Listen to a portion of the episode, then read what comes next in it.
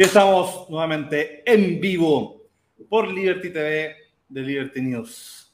Hoy día vamos a estar hablando sobre el tema del momento, ¿no? No se puede hablar de otra cosa que esta segunda vuelta y, vamos a profundizar sobre todo en el tema de los programas, los famosos programas, eh, sobre todo las medidas económicas de, lado y lado, eh, qué tanto pueden cambiar y hacia dónde se dirigen y me acompaña, como siempre, Beatriz Sotomayor, redactora en jefa del canal, secretaria general de Libres y también desde el otro lado del mundo, aún. Como siempre, Isadora Reynolds, eh, también Buenos días. Libres, que está ya amaneciendo en Melbourne. Eh, y hoy tenemos un tremendo invitado, Felipe Balmaceo. Por favor, Beatriz, presenta a nuestro invitado. Felipe Balmaceda, profesor de Instituto de Política Económica de UNAP, investigador Instituto Milenio de Políticas Públicas, MIPP, investigador Instituto Milenio de Sistemas Complejos de Ingeniería, ICI, que no es nada de ICI, o sea, doctor en Economía de la Cornell University. Muchas gracias por, dar, por darnos tu valioso tiempo y realmente nosotros nos interesamos particularmente porque escribiste una columna súper incisiva en la que básicamente dices que ninguno de los dos candidatos le da el palo al gato, eh, digamos, para llevar al país en el camino a la prosperidad y de la libertad. Mencionaste, de, hecho, el corredor estrecho o estrecho pasillo de Daron Acemoglu y James Robinson. No sé si lo estoy pronunciando bien. No sé qué, y muchas gracias nuevamente por estar acá, Felipe. Hola, buena, muchas gracias por la invitación. Me agrada estar acá. Bueno, partir preguntando un poco sobre tu opinión de, a, grosso modo, ¿cierto? Sobre, sobre esta segunda vuelta. Partamos como por, por esa opinión base. Eh, pucha, yo, yo, creo que es complejo. Eh, es complejo cuando los, ciudadanos nos vemos enfrentados a, dos posiciones tan extremas o, tan diferentes, y para no ponerlo en los términos de, extrema, no es que sean, no hay un juicio moral al respecto, pero claramente son, son dos antípodas, ¿no es cierto?, en cómo ven la sociedad, ¿sí? A, grandes rasgos, al parecer, eh, hay un candidato, ¿no es cierto?, del Frente Amplio que cree que eh, el, Estado no debe introducirse en ninguna de las materias relacionadas con eh, libertades civiles, pero sí debe introducirse en todas las otras materias que un individuo, un ciudadano debe ejercer en la sociedad. O sea, desde, desde cómo emprende hasta qué colegio va, hasta qué salud tiene, hasta eh, en realidad si tiene una o dos casas, si se la toman o no se la toman, si se la pueden, si tiene mucha propiedad, si no tiene mucha propiedad, qué sé yo, si, si bueno, millones de dimensiones. Si uno ve el programa, la verdad que, es una invasión tremenda a un montón de aspectos que en, mi posición deberían ser dejados a, la libertad de los individuos. No por ello no implica que no sean regulados, porque hay que, hay, que, separar eso. Una cosa es la libertad de elección y otra cosa es la regulación. No hay que confundir esas dos cosas, pero, pero hay maneras y maneras de regular. Y por otro lado tenemos un candidato que pareciese que tiene una visión bastante extrema en cuanto a las libertades civiles y quisiese de alguna manera, aunque no lo dice directamente, limitar el accionar de los individuos, los ciudadanos en estas, en estas dimensiones y a su vez tener un Estado sumamente ligero. Lo que es complejo porque un Estado sumamente ligero no se condice con, una, con un país complejo donde grandes metrópolis donde vive mucha gente y donde hay muchos, muchos conflictos. Y, es sabido que es muy difícil para eh, grandes urbes solucionar los problemas de acción colectiva. Y por lo tanto es fundamental tener un Estado fuerte que solucione aquellos problemas de acción colectiva problemas tan básicos como el problema del tránsito. Esto, este es un problema de acción colectiva, o sea, la gente sale a la calle en su auto y le importa nada si contamina, si no contamina, si va, él quiere salir y va a salir. Pero aquí alguien tiene que regular esa acción colectiva, quiénes salen, cuándo salen, cómo salen, cuánto rato, y de alguna manera, dado que el espacio las calles, el espacio geográfico está limitado y todos tenemos los mismos derechos a circular por estas calles, bueno, de alguna manera eh, hay que regularlo y se necesita Estado. Es un ejemplo súper simple, pero que la gente ve todo el problema, vive todos los días. Y, así hay un montón de problemas de acción colectiva que los individuos por sí solos no van a poder solucionar. Sí, yo creo que esta, esta dicotomía nos deja un poco huérfanos de una cosa más razonable. Así de simple, nos deja huérfanos de algo que la mayoría de los ciudadanos deberían comprender con cierta facilidad y si no lo hacen, deberían preguntarse a sí mismos por qué no lo comprenden, porque es bastante obvio, esto no requiere ser ni rocket science, ni tener ningún doctorado, nada, requiere ser un ciudadano común y corriente que, que, ejerce sus derechos en el día a día para darse cuenta que estamos enfrentados a una dicotomía que, que claramente no, no, no, es la dicotomía que, deberíamos estar enfrentando en este minuto, no, me parece que no. Entonces, eso, ese, es mi, ese es mi punto. ¿ah? de, alguna forma no sientes que el sentido común eh, en esta elección nos está del lado un poco del liberalismo en cuanto lo que más se critica a,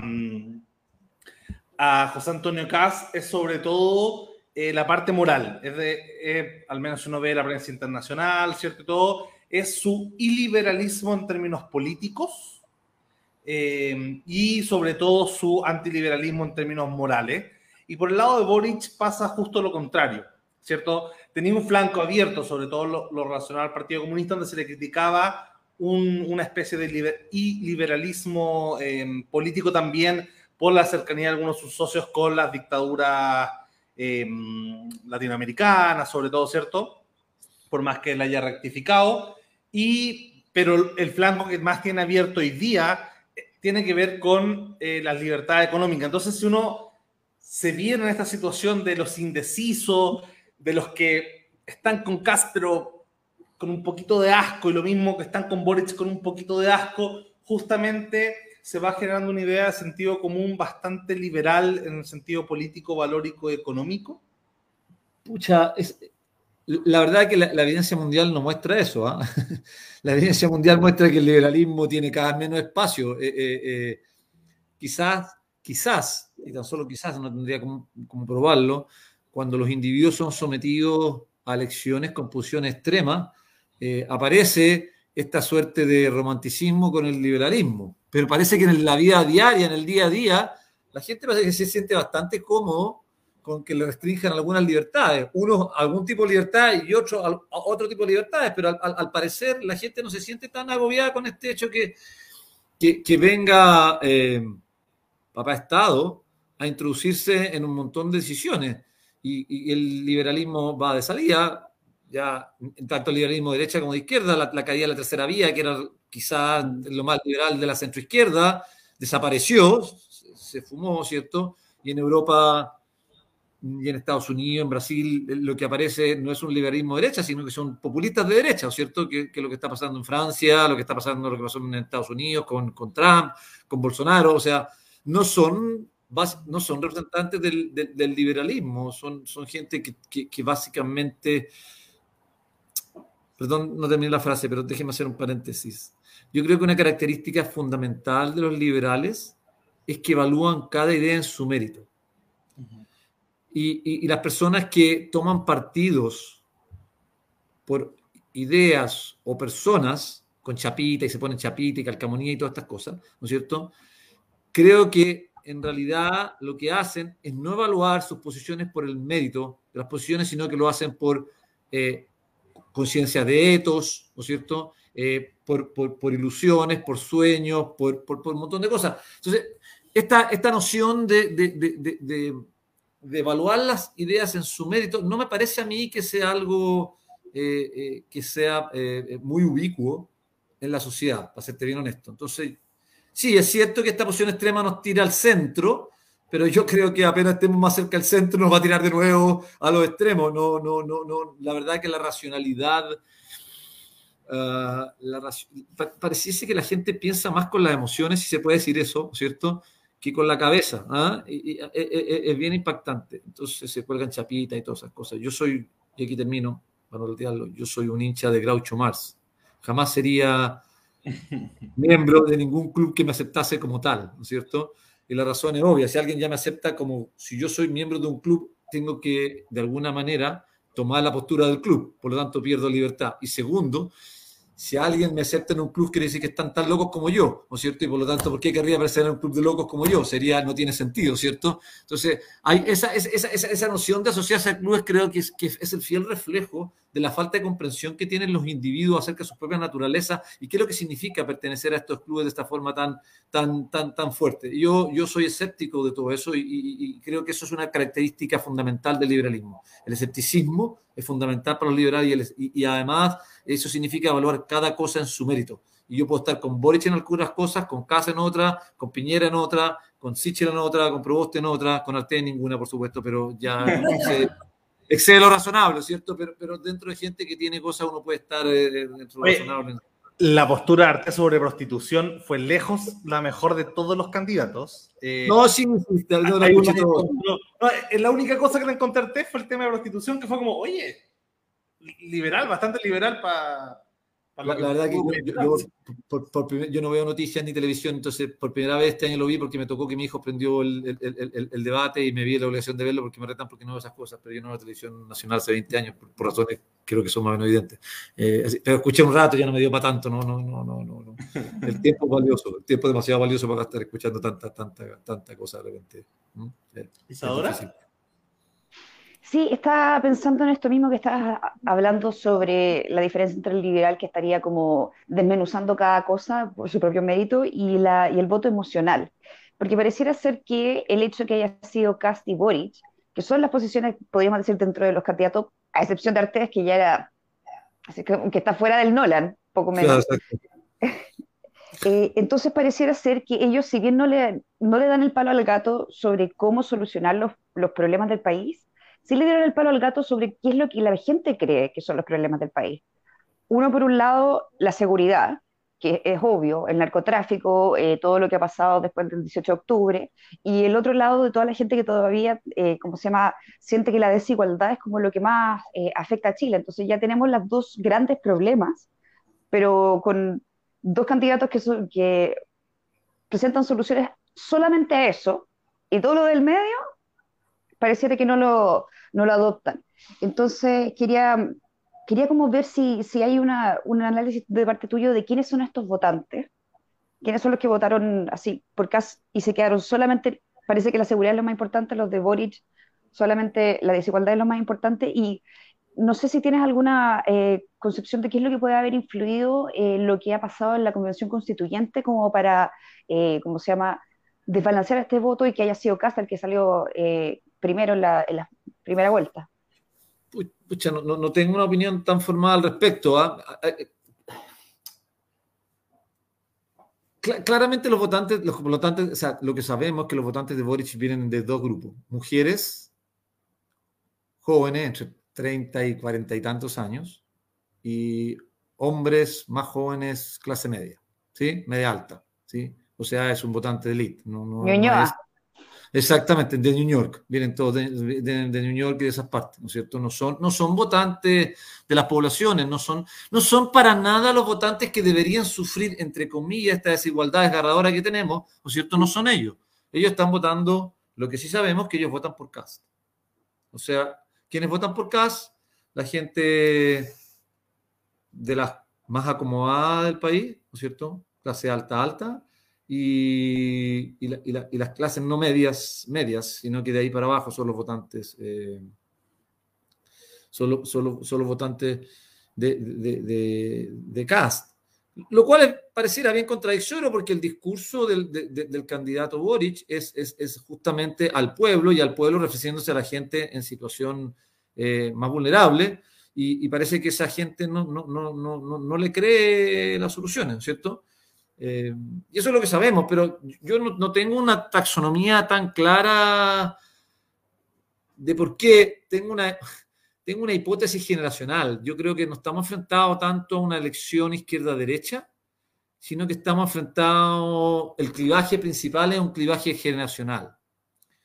Y mi hipótesis, seguramente mucha gente me va, no va a estar muy contenta con lo que voy a decir, pero no importa, ¿no es cierto?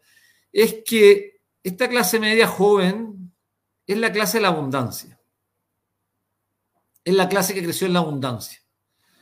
Y, tienen una cierta noción, y esto no es un fenómeno chileno por lo demás, esto es un fenómeno mundial, ¿no? Esto no, no, no, no, esta obsesión que tienen los chilenos de pensar que somos distintos a todos y no se dan cuenta que somos más igual que nadie, somos una lata, tenemos que compartir igual que todo, que la, la, la naturaleza humana, y aquí otro paréntesis, una cosa fundamental para la comprensión de los fenómenos es que la, naturaleza, humana es la, naturaleza humana es la misma en todos los países. Estas nociones de que los chilenos son así son, muestran una, una, manera muy particular de pensar o no pensar, porque la naturaleza humana es la misma. Lo que sí te hace actuar distinto son los incentivos que te proveen las instituciones formales e informales. Eso se ha dicho. Por tanto, este fenómeno que voy a describir es un fenómeno mundial. Esta es una clase, esta clase media eh, enriquecida, que, va a las universidades todo el país y que, y, que, sale a carretear todos los cinco días a la semana y que los miércoles son para los restaurantes, los juegos para las discotecas. Yo tengo hijos de esa edad y la vida vive en esta cosa, todo financiado por unos padres que se han pelado el lomo para pasar de un país de miserable que era en 1990 al país que somos hoy día.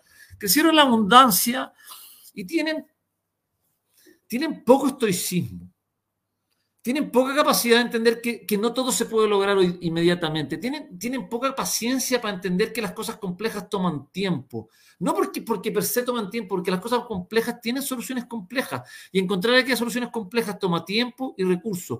Tienen, tienen serios, serios problemas para entender que, que, hay presupuesto, que, que los recursos están dados. ¿Sí? Entonces, esa gente, yo creo que esa, esa es la característica de los votantes de Boric gente que cree que el problema que tenemos es un problema de voluntad, que la concertación de alguna manera, que nos dio los mejores 30 años de, este, de, de la historia de Chile, no tuvieron la voluntad para hacer las cosas mejor y por alguna razón decidieron mágicamente que se iban a embuchar toda la plata que sí sobraba y no se le da nada al resto. Entonces, eh, eh, es gente, eh, esta es mala gente, no entiende que todo esto se puede hacer. Y resulta que ahora, como, como no hay, como no hay límites de recursos y como todo se puede hacer inmediatamente y como todo que se puede solucionar con apretar un botón de la app correspondiente, uno ya baja una app, aprieta un botón y tiene resuelto la comida a la casa en dos minutos, el plato que quiere, cree que esto es lo mismo. La política pública, oye, aprieta un botón, lo soluciona y tengo todo resuelto en dos días. Entonces, yo voy a llegar al gobierno y en dos días más yo voy a tener 20 mil políticas de todas de buen corazón, voy a ser muy bueno, voy a regalar la plata y va a estar todo resuelto. Ah, está fantástico.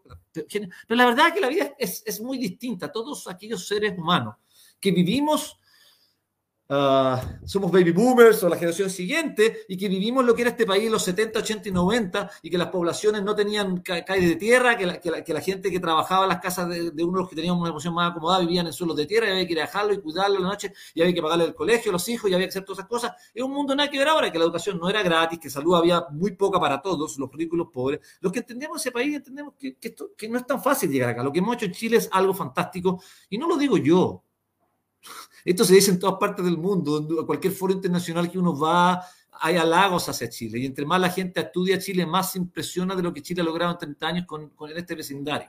Entonces, yo creo que es algo que esta gente tiene que madurar. Yo creo que, ah, perdónenme, esto es generacional. Van a tener que madurar algún y darse cuenta que esto no es tan fácil, que la cosa no, es, no se resuelve tan fácil. Eh, Oye, solamente una, una, cosita chica, una cosita chica. Entonces, quizás el otro lado tiene la romantización de la mano dura yo creo. de la dictadura?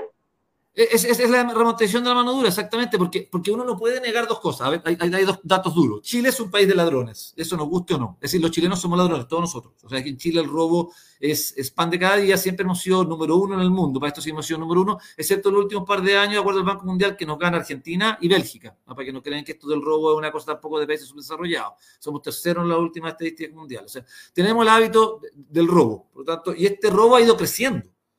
Y, y, y, por, y por paradojal que parezca, el robo afecta más a la gente de la clase vulnerable. Es impresionante. O sea, e, ellos viven mucho más eh, robo. Tienen el problema del narcotráfico que no lo tenían antes.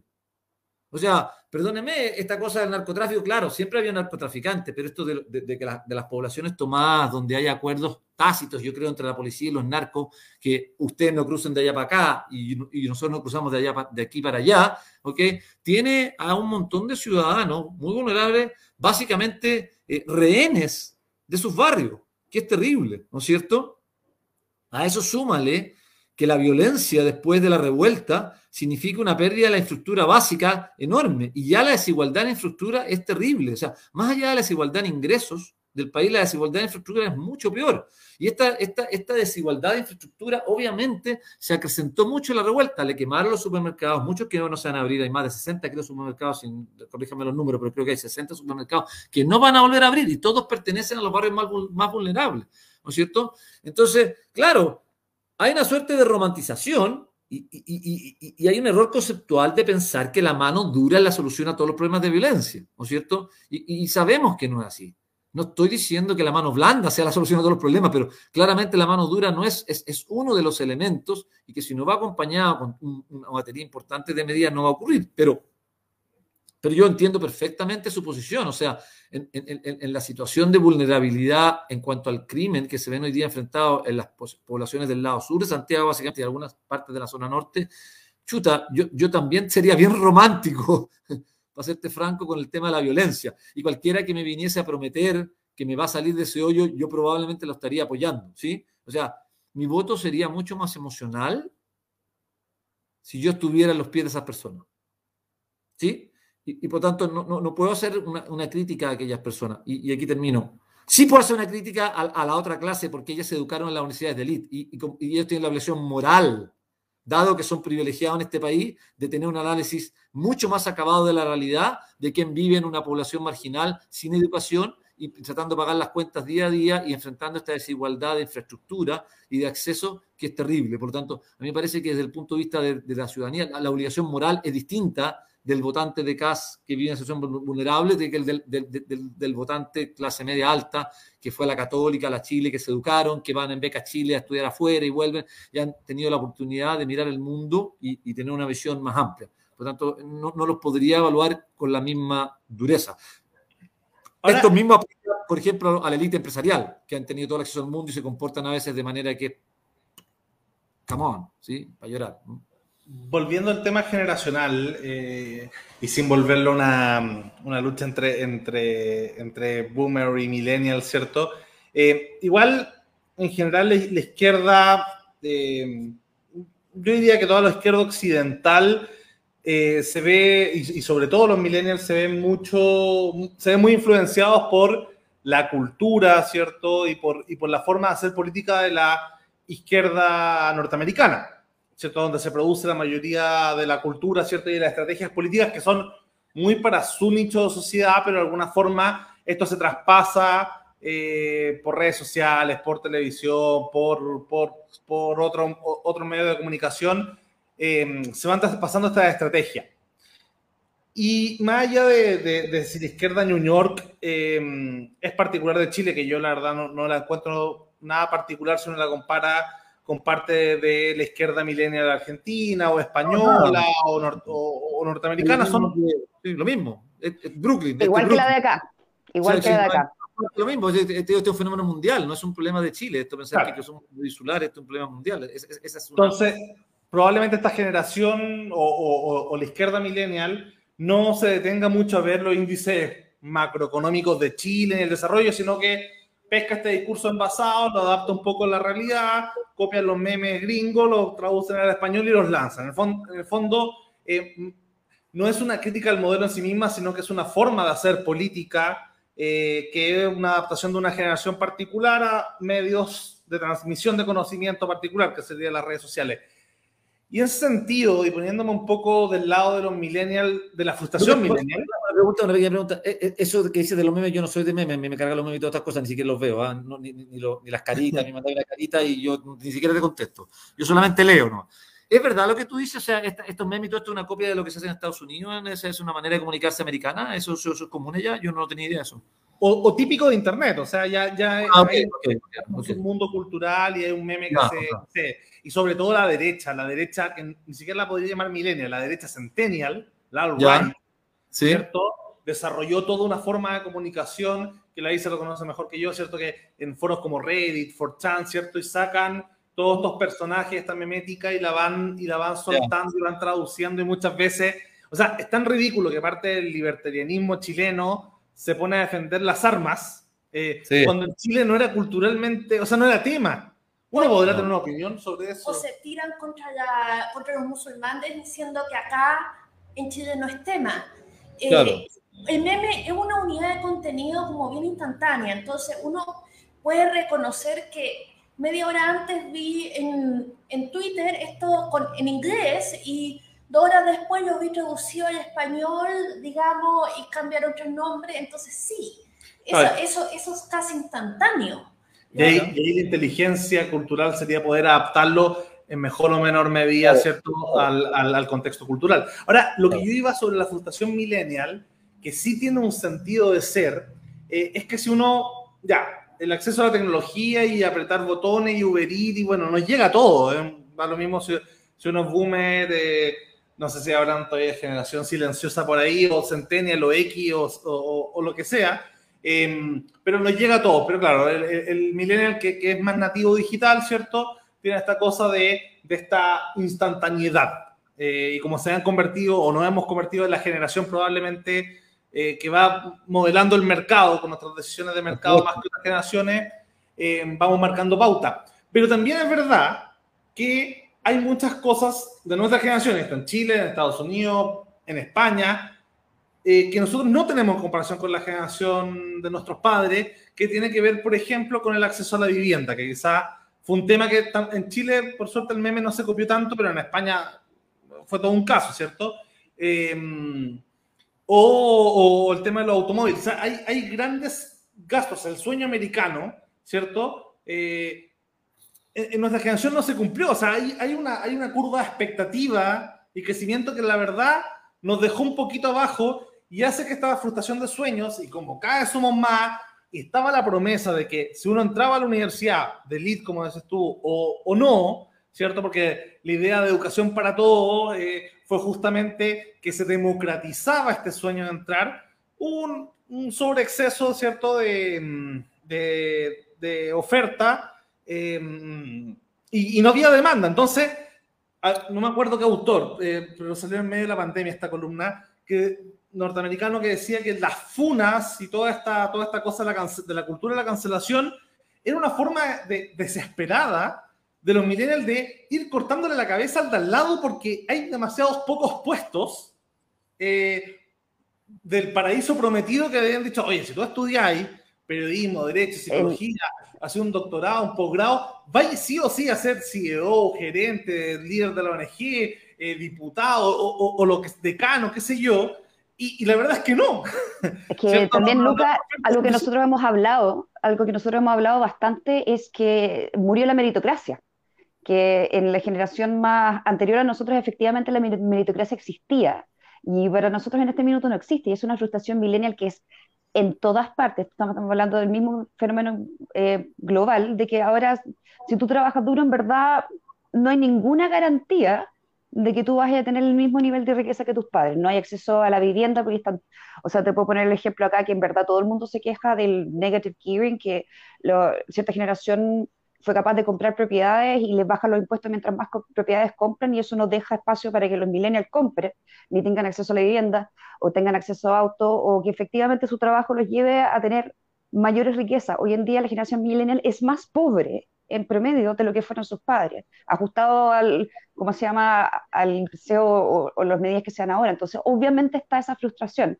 Y yo entiendo perfectamente lo que está diciendo Luca. Entonces, sí, está esta generación más educada, pero también está esta generación educada que no va a llegar a ningún, lado.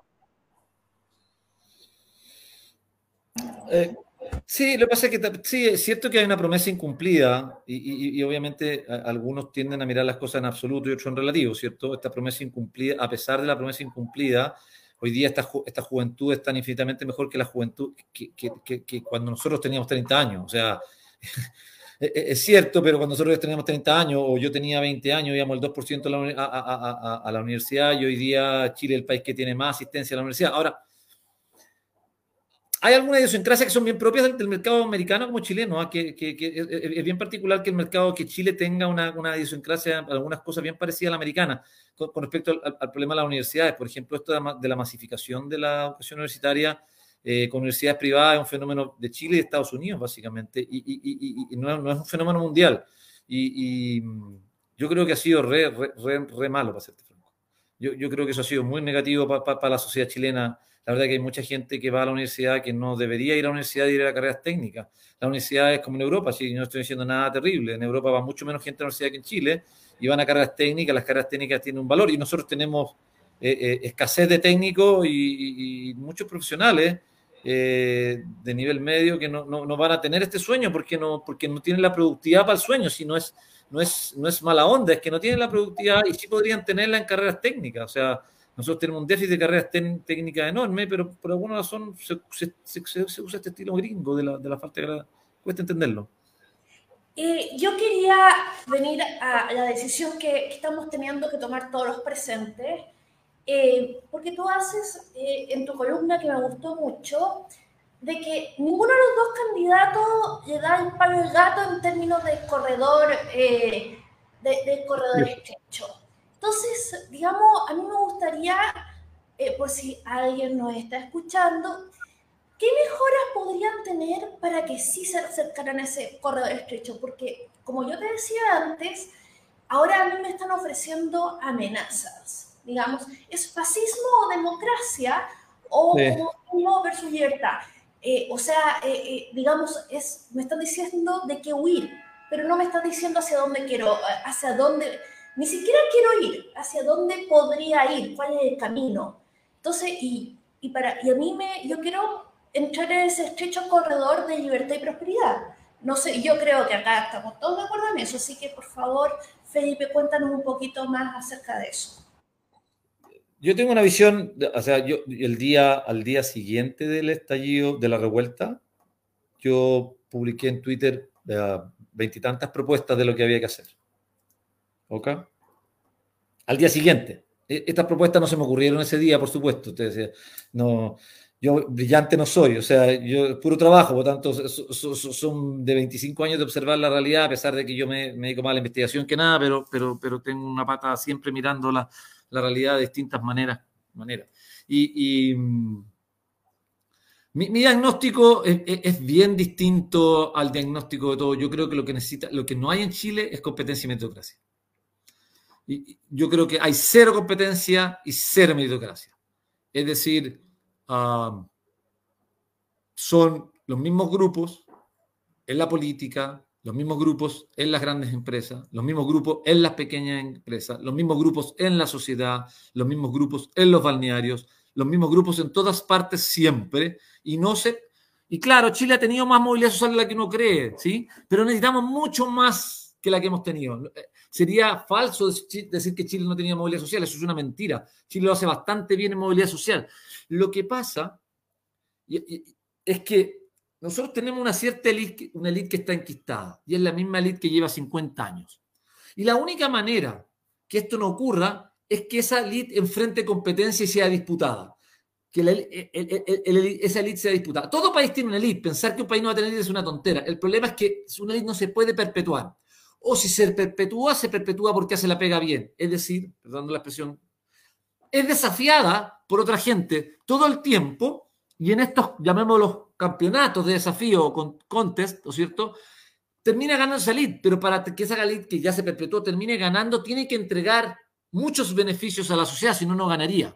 Bueno, esa es la competencia que necesitamos. No puede ser que sean los mismos empresarios hace 50 años. No puede ser que la casa empresarial se crea dueña, ¿no es cierto?, de hacer y decir lo que se le da la gana durante 40 años. Eso ha cambiado los últimos 10 años, 8 años, pero hasta hace poco eh, eh, ellos determinaban lo que se hacía, lo que era correcto o incorrecto, ¿no es cierto? Déjenme decir, obviamente, cualquier grupo de presión va a tratar de. Esto no es un problema de los empresarios, que son malas personas, que son. Ninguna de esas tonterías, por favor, no, no, no, hagamos caricaturas tontas, tiene que ver con los incentivos.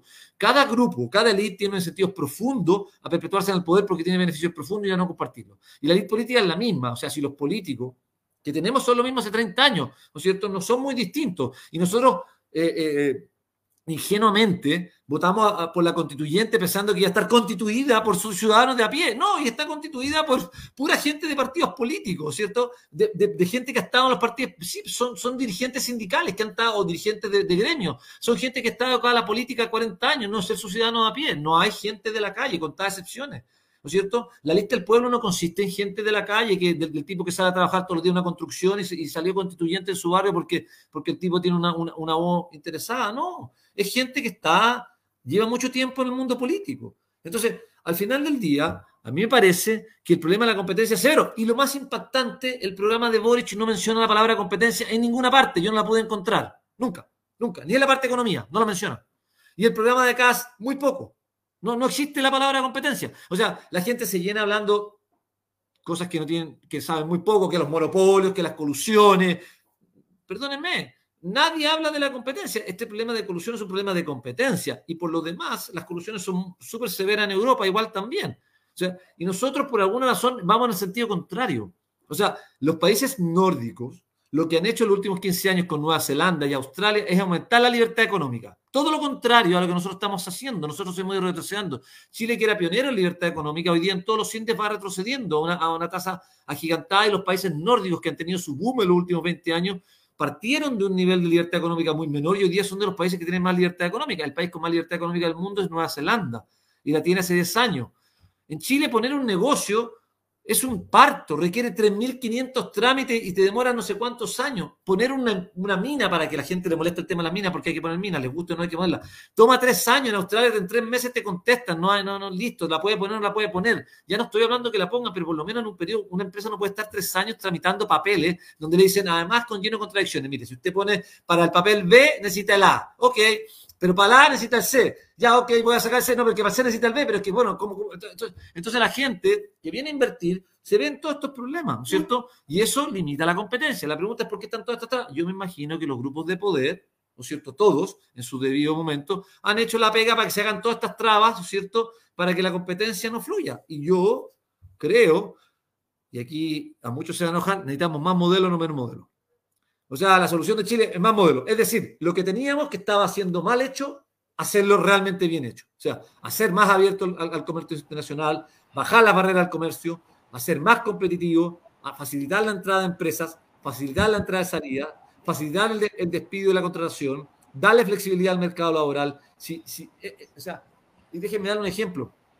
En todas partes del mundo, los universitarios pueden trabajar en los campus con contratos legales. Acá en Chile no se puede. O sea, un, cabro que va al campus y tiene un vacío de cinco horas, perfectamente podría ir a la hora del almuerzo a trabajar en la cafetería. Sería barato, eficiente, se beneficia. No, acá no se puede. Hay que contratar a una persona y pagarle todo el día para que vaya dos horas a ayudar a la hora pic de la cafetería. Y en todas partes esto se atiende con alumnos que necesitan plata, que están estudiando y trabajando, aprovechan que tienen break en, los, en, en las salas y trabajan en las cafeterías. Acá eso no existe. ¿Por qué? Porque no hay flexibilidad laboral. Por lo tanto, una medida que es fundamental, que tenemos que hacer, que no entiendo que nadie la propone, es transformar los salarios en salario por hora. Cosa que a la gente tú le prometes un salario mínimo por hora. Le puedes pagar por una hora a un cabro. Tú traes un cabro, trabaja una hora en la, cafetería y le pagas por el salario mínimo o, lo, o, más, pero al menos un mínimo por hora. ¿Qué significa esto mínimo por jornada? No todos quieren trabajar un mes. No, no, no, todos tienen la libertad de trabajar todo el día. Hay muchas mamás que quieren dedicarse a cuidar a sus hijos y trabajar al mismo tiempo y no pueden y tienen que elegir esta disyuntiva horrible de las mujeres que tienen que elegir entre quedarse en la casa, aquellas que quieren. Entonces, no estoy diciendo que sea obligado, sino aquellas que desean quedarse en la casa y estar más tiempo con los hijos, pero también desean desarrollar una carrera profesional. Y en este país es imposible. Una de las cosas que es fundamental es la incorporación de la mujer al mercado laboral. Nosotros no podemos tener esta tasa de participación laboral femenina. ¿Y por qué hay esta tasa de participación laboral femenina? Porque para las mujeres es muy difícil trabajar y llevar a cabo sus proyectos vitales de, de vida. Tienen que sacrificar sus visiones en pos del proyecto profesional o viceversa, sacrificar su proyecto profesional en pos de sus visiones. Y la verdad es que la mayoría de las mujeres en alguna etapa tienen una visión, eh, tienen algunos intereses con, con, la familia, con los hijos. Lo mismo por los padres. ¿No es cierto? Eso, eso, hay muchos padres que felices tendrían la flexibilidad de estar más tiempo con sus hijos. Olvídate, si las mujeres tienen alguna flexibilidad, los hombres no tienen ninguna. Te puedes imaginar a un hombre que le dice a mi mujer, ¿sabe qué más? Que yo en las tardes me quiero quedar en la casa porque me gusta jugar con los niños. O sea, no más. O sea, no se te pasa por la mente un hombre decir eso, no se le ocurre, aunque, aunque lo piense, lo desee, no, no se le pasa ni por la mente. O sea, lo discriminan inmediatamente. ¿ah? O me quiero ir más temprano en vez de quedarme hablando entera a la oficina hasta las 8 porque quiero ir a estar con mis hijos. O sea, bien pensado en el mundo de los hombres y esas cosas. Por lo tanto, esto, esto, esto, esto es, es bien grave. No puedo entender, por ejemplo, que la gente de izquierda se oponga a esto, se oponga a la flexibilidad laboral. Es impensado. Lo único que va a pasar que todos los trabajos más simples van a ser sustituidos por máquinas, por robots y por Eso es lo único que van a lograr. Si no se va a lograr ninguna otra cosa. Porque si a mí me obligan para cada cosa un montón de restricciones, final del día, independiente de que el salario sea bajo, la máquina es más barata. Entonces yo compro la cosa que aspira automático, el robot que aspira automático. Y lo dejo en la noche haciendo aseo, me voy del local, ¿o cierto? Del, del, café chico que tengo, donde tres, tengo que pasar a una persona que le pagaba para aseo, ¿qué es lo que hago? Agarro la, enchu, la, maquinita y la, dejo enchufada y me de la mañana está todo limpio. Claro, la maquinita, la maquinita vale cara, sí, sí, vale cara. Pero si me van a tener que llenar de restricciones y cada vez me hacen más difícil, ¿no es cierto? Bueno, finalmente voy a terminar sustituyendo a la persona por la máquina. Por lo tanto, si la, y esto va a pasar igual, pero entre más inflexible sea el mercado laboral, más rápido se van a sustituir los trabajos de las personas de menos capacitación por la tecnología. Y por tanto, mayor va a ser el sufrimiento. Y eventualmente va, va para allá la cosa y yo creo que hay que empezar a al menos pensar medidas a largo plazo, eh, en el caso que se van a terminar sustituyendo mucho de, del mercado, sino todo. O sea, podemos llegar a tener una población cesante de toda la población. Ahora, tres comentarios pequeñitos. Uno, yo creo que con respecto a la, posibilidad de maldad que, que, puede existir de las trabas burocráticas, hay una frase que me gusta mucho, no sé quién es, eh, pero que es como, todo lo que se puede explicar eh, con estupidez por sobre la maldad probablemente sea estupidez. Yo creo que muchas de estas trabas burocráticas probablemente sean más, más de, de, falta de conocimiento de, por parte de los burócratas y los legisladores que de maldad intrínseca. Eh, no, es verdad, es un incentivo. Yo tengo incentivo a hacerle la dificultad a la competencia, dificultar la entrada. Eh, eh, es un incentivo, ¿sí o no? Sí. Lo otro que tenía con, bueno, igual con respecto a los índices de libertad económica en Chile, claro, hay, puntos claves los que dices tú que se podrían avanzar, la, la, la flexiseguridad que en algún momento planteaba Velasco, ¿cierto? Eh, pero, pero claro, e, e, era difícil ser más liberal que Chile en los 90. O sea, si, Pinochet ya había logrado lo máximo en términos de libertad económica, eh, ya Frey y Elwin con la privatización de la huelga, era, era difícil pensar en algo más. O sea, la dirección más o menos quedó marcada porque nos pusimos en el péndulo de uno de los países con más libertad económica del mundo. Ahora, yo creo que, que la salida después tenía que ver con los tratados internacionales y seguir profundizando en eso y yo creo que el, tema del TPP para mí fue un, revés importante de la política. La no eh, aceptación. no, no, la, no aceptación por parte de, de, extrema derecha y sobre todo de la, de, la izquierda. Eh, y todas estas ideas mías paranoicas contra la ONU y contra el multilateralismo y todas estas toda, esta ideas bien transversales que uno lo puede encontrar en centro como Dr. File, en la izquierda como Arteo o incluso Frente Amplio, que es anti-TPP. Eh, o la derecha, no sé, más nacionalista. Em, y claro, ahí uno lo ve. Y con respecto al tema de la competencia, la política, que es más, que es más mi expertise, eh, y la elite, se nota mucho, por ejemplo, con respecto a, esto de, de, la competencia. Hoy día sí entraron eh, nuevos actores al, al juego, más, que más que antes, y uno lo podría ver quizás en la idea del, del partido de la gente, que justamente uno, uno sabe quién es Franco Parisi, pero, pero los otros seis diputados, la verdad es que yo los busqué el otro día y no conocía a ninguno, o sea, ninguno me sonaba ni, ni por lejos.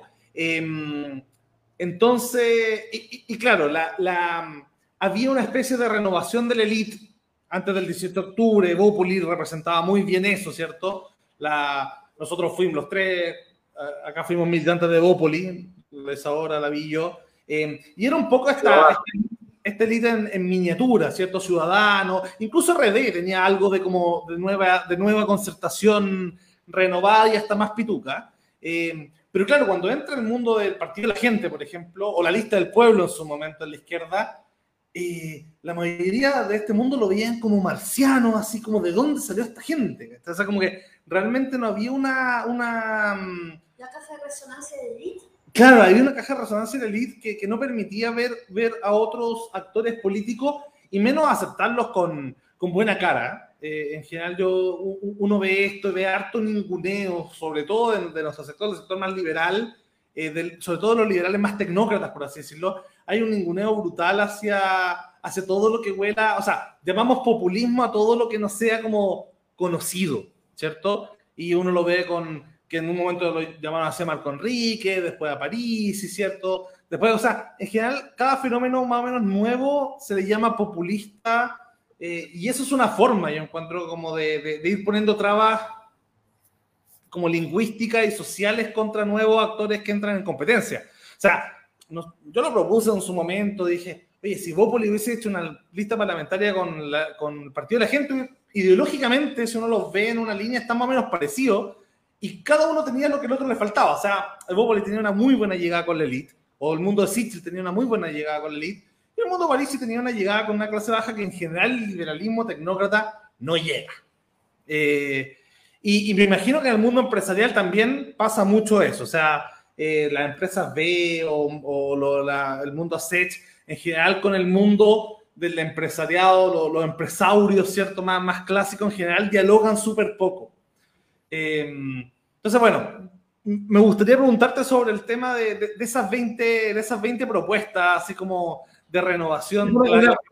te contesto al tiro, una, una cosita. Eh, Sí, había una renovación en la política. Es cierto lo que tú dices, hay, nuevos integrantes. Lo que, lo que, a mí me pasa es que, es que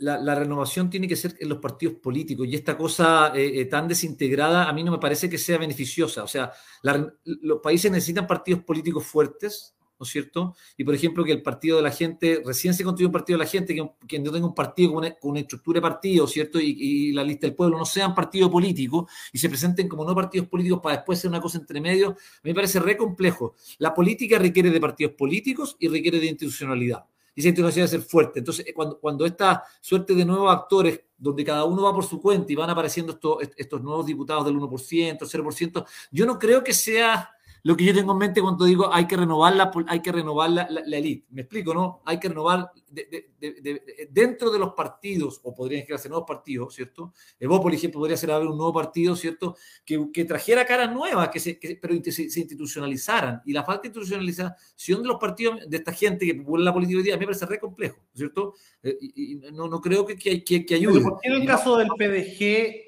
te parece peor que el caso de Bópoli en sentido No, no me parece peor, no me parece, no, me parece que Bópoli no cumplió lo que tendría que haber hecho. Dije, eh, eh, eh, fue una promesa que hasta el momento no ha deliver lo que, lo, lo, lo, que, lo que prometió. ¿Por qué no lo tengo claro? Yo no soy analista político, no me meto en los partidos políticos mucho, pero, pero claramente Bópoli no, no, no, no, no, no ha dado lo que muchos esperábamos. Y, y, puede ser porque lo, dije hace, un rato, que, que en realidad el, mundo, las ideas liberales van de salida en el mundo, no van de entrada, ¿cierto? Quizás vamos a ver ahora un, pequeño revival del, liberalismo, pero yo no, lo tengo claro que va a ser un fenómeno más largo plazo. Hay, hay que entender que que entre 1980 y, el 2010 fue la época de apogeo del liberalismo en el mundo y la época de más desarrollo del mundo, donde los países han crecido más, donde la desigualdad entre países, no, no dentro de países, donde la desigualdad entre países ha sido la menor en la historia, donde hay menos número de pobres, donde la esperanza había aumentado más. O sea, ese boom del liberalismo y del, capitalismo clásico va un poco a salida por, por, lo que tú decías, porque hay un montón de expectativas, la gente tiene mucho más expectativas de, de lo que los modelos pueden entregar. Entonces, e, está por verse. ¿ah? La crisis del 2008 marca un poquito el final de... Mucho, mucho, marca totalmente, marca totalmente ese hecho, ¿cierto? La, crisis del 2008 viene a marcar totalmente el, término de este boom de, la, de las democracias liberales y, el, capitalismo clásico. Exactamente. De la época más, más próspera del mundo, donde han habido menos guerra, menos todo. O sea, si uno lo mira muerto, asesinato, todos son datos positivos. Entonces, evidentemente estamos en una situación así. En, cuanto a las medidas, déjame decirte, eh, eh medidas, por ejemplo, yo, yo creo que tiene que haber un seguro de salud universal. ¿cierto? No me parece a mí que no. Y esto estaba en el programa Sichel, por ejemplo, eh, para, que, para, que, la gente no crea que esto es una propuesta de izquierda. Lo que pasa es que eh, es el cómo hacer el seguro, salud universal, lo que importa. O sea, decir salud, universal. Y eso tiene los fundamentos súper claros. ¿no? esto no tiene que ver con cosas políticas, tiene que ver con la, economía.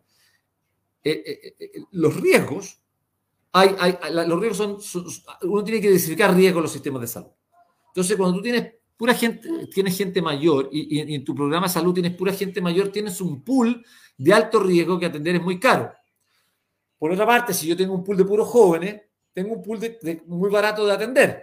Entonces, lo lógico, ¿por qué? Porque tiene muy poco, muy poco riesgo. Lo lógico es que yo haga un pool con los mayores y los menores, cosa que existe un subsidio cruzado, ¿o cierto?, entre los mayores y los menores. Y el, el exceso que pagan los jóvenes le cobro un poco más como son de bajo riesgo, consumen poco, y a los, a los muy mayores, en vez de cobrarle tanto más, le, cobro un poco menos y lo cubro, ¿no es cierto?, con lo que pagaron los jóvenes un poco más, ¿no es cierto? Y así logro diversificar los riesgos, porque en promedio El promedio de los riesgos no cambia, porque como agrupé jóvenes con mayores, tengo un riesgo promedio de la población y así puedo atender a, los, a los, adultos mayores eh, eh, en forma no tan cara eh, como lo hago ahora, ¿cierto? Y al otro un poquito más caro. Y cuando los jóvenes sean mayores, se va, les va a pasar lo mismo, se recompensan. Por lo tanto, no le estoy cargando la mano, es un problema transversal.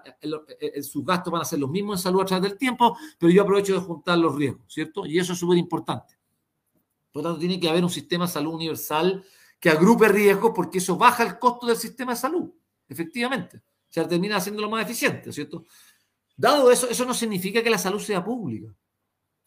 Eso no tiene ningún sentido. Los proveedores pueden ser públicos y privados. E, esta, lógica de que si es público es una cosa y es privado no tiene nada que ver. Lo único importante es que el público, si es público o privado, no es, relevante. Lo importante es cuáles son los problemas que enfrenta el público y el privado. ¿Quién es más eficiente? Si te atienden un privado o un público, es igual. Lo importante es que te atiendan, sobrevivan las empresas más eficientes. Si, si, salud, si la salud pública logra proveer la misma calidad a menor costo que el privado, el privado tendrá que desaparecer pero no podemos sacarlo por ley. Lo que tienen que hacer es que operen y si, si los privados terminan siendo mucho más caros a igual de calidad, ¿no es cierto? Entonces, bueno, habrá que tener, van a desaparecer, evidentemente, porque la gente se va a ir al público y le va a salir más barato, ¿cierto? Pero tiene que haber un seguro de salud eh, único y donde hayan aseguradoras de, de complementario, ¿sí? Tampoco pueden...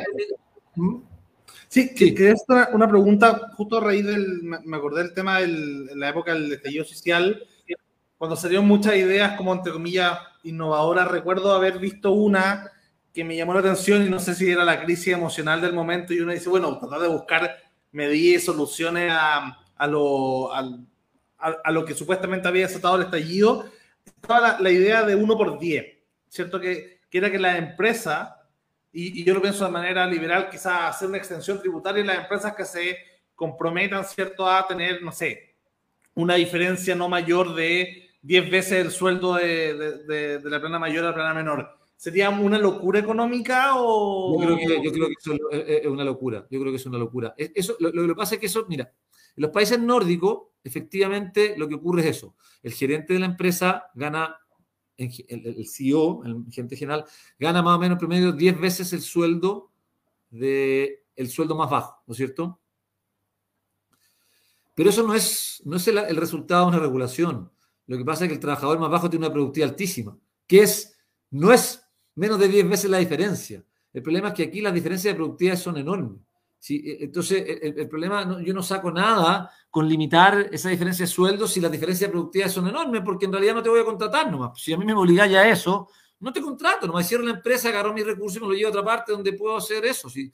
Lo que necesitamos es que no existan esas diferencias de productividad. Por lo tanto, aquí entra lo fundamental la gran reforma que Chile espera y que no se toca en ninguno de los dos programas es el problema de la calidad de la educación. Ese es el talón de Aquiles de Chile y ninguno de estos dos programas lo toca, por ejemplo. No hay una sola palabra acerca de la calidad de educación. Hay un montón de palabras acerca del financiamiento, más plata. No, no, esto no es plata. Es calidad de la educación. ¿Sí? Y la educación chilena de pública, gratuita y pública que existe hace mucho tiempo, que en Chile sí hay educación gratuita y pública, porque no inventen de cera, existe, el que quiere puede ir, de hecho todos los inmigrantes que no tienen recursos mandan a su niño al colegio, ¿sí? Público. Eh, eh, es mala, es pésima. La subvencionada también es mala. Y la privada también es pésima. Y es aún más mala, porque vale carísimo. O sea, lo que me entregan por la cantidad de la que la gente paga es una locura. Me están, me están cobrando, en muchos colegios valen entre 500 y 1000 dólares mensuales y te entregan un 10%, un 15% de mejora de la calidad de la, de la educación del sector público es gratis. Por lo tanto, ¿qué es lo que compra la gente cuando manda a su niño al colegio privado? Seguridad, limpieza y orden. ¿Sí? Si eso es lo que está comprando. Y segregación, que al chileno le encanta. O sea, segregarse, porque a todos les encanta segregarse en algún grupito de correspondiente. Eso es lo que estáis comprando. Y eso no puede ser. A mí me parece que eso es bien inaceptable. Y de alguna manera esto tiene que solucionarse. Y yo creo que llegó la hora y lo dije en su momento cuando hizo la reforma en Bachelet, hablé con varios expertos de educación, yo no soy ningún experto, pero sí, sí me meto mucho en esto. Le dije, bueno, ya que vamos a hacer una reforma en la educación, tomémosla en serio. Hablé con la gente izquierda, de la concertación. Háganla en serio. Eliminen los colegios privados subvencionados. De frentón. Todos al mismo colegio. Se acabó nomás. Y pónganse con la plata. No, más no, pues la plata ¿dónde terminó? A los grupos de presión. En las universidades, donde no se necesita plata. Tenemos la gratuidad, que es la peor política pública que se ha creado en los últimos 30 años, ¿no es cierto? Eh, eh, regalándole plata a universitarios que van a hacer la ley de país, porque nos guste o no, la mayoría de los universitarios en Chile tienen un sueldo mucho mayor que los no universitarios y se les da gratis la, educación. Y lo que tenemos, unas salas de cuna de calidad deplorable, unos colegios de calidad deplorable. Entonces, el gran problema está ahí. Aquí el punto es cómo nivelar la cancha. No puede ser que un niño que nazca en La Pintana, por haber nacido en La Pintana, llegue con tantas desventajas a elegir su futuro a los 18 años comparado con un niño que nació en Vitacura por el solo hecho de nacer en Vitacura y en La Pintana. Y esa es lo inmoral del Estado de Chile. Esa es la gran falla del Estado de Chile. Es ahí donde hay que hincar la cosa. Una vez... Un universal, o sea, porque en el fondo yo, yo soy de la, de, la, de la idea contraria, de eliminemos los colegios, o sea, yo eliminaría los colegios públicos y los colegios privados, o sea, todo subvencionado con sistema voucher y puede ser. A ver, puede ser, cuando yo digo público tienes toda la razón, tienes toda la razón. ¿Quién provee cuando digo público no me refiero a quién la provee, ¿estamos? Nuevamente vamos, podrán ser proveídos por privado, podrán ser proveídos por, por, por, por, el sector público, eso se verá quién lo hace mejor y dónde es más eficiente, cuáles son las economías de escala correspondientes. E, ese tema de las propiedades a mí me parece que es un tema ideológico que lo único que hace es limitar la capacidad de pensar de las personas. Aquí lo importante es que los colegios tengan una calidad y todos vayamos a colegios parecidos. O sea, no puede ser que el niño de la Pintana, porque está en la Pintana, vaya a un colegio de una calidad muy inferior al niño de, de, de, las Condes. Si se lo provee el Estado al colegio o, o, es propiedad de un privado y el privado lo hace bien, dado los parámetros que el Estado le provee, fantástico, ningún problema. Y si además gana plata, no tampoco me importa, ¿no? ni siquiera es tema, ¿sí? O sea, ni siquiera es tema, me da lo mismo. A mí lo que único que me importa es que la calidad del niño que nace en Vitacura y del niño que nace en La Pintana sea la misma.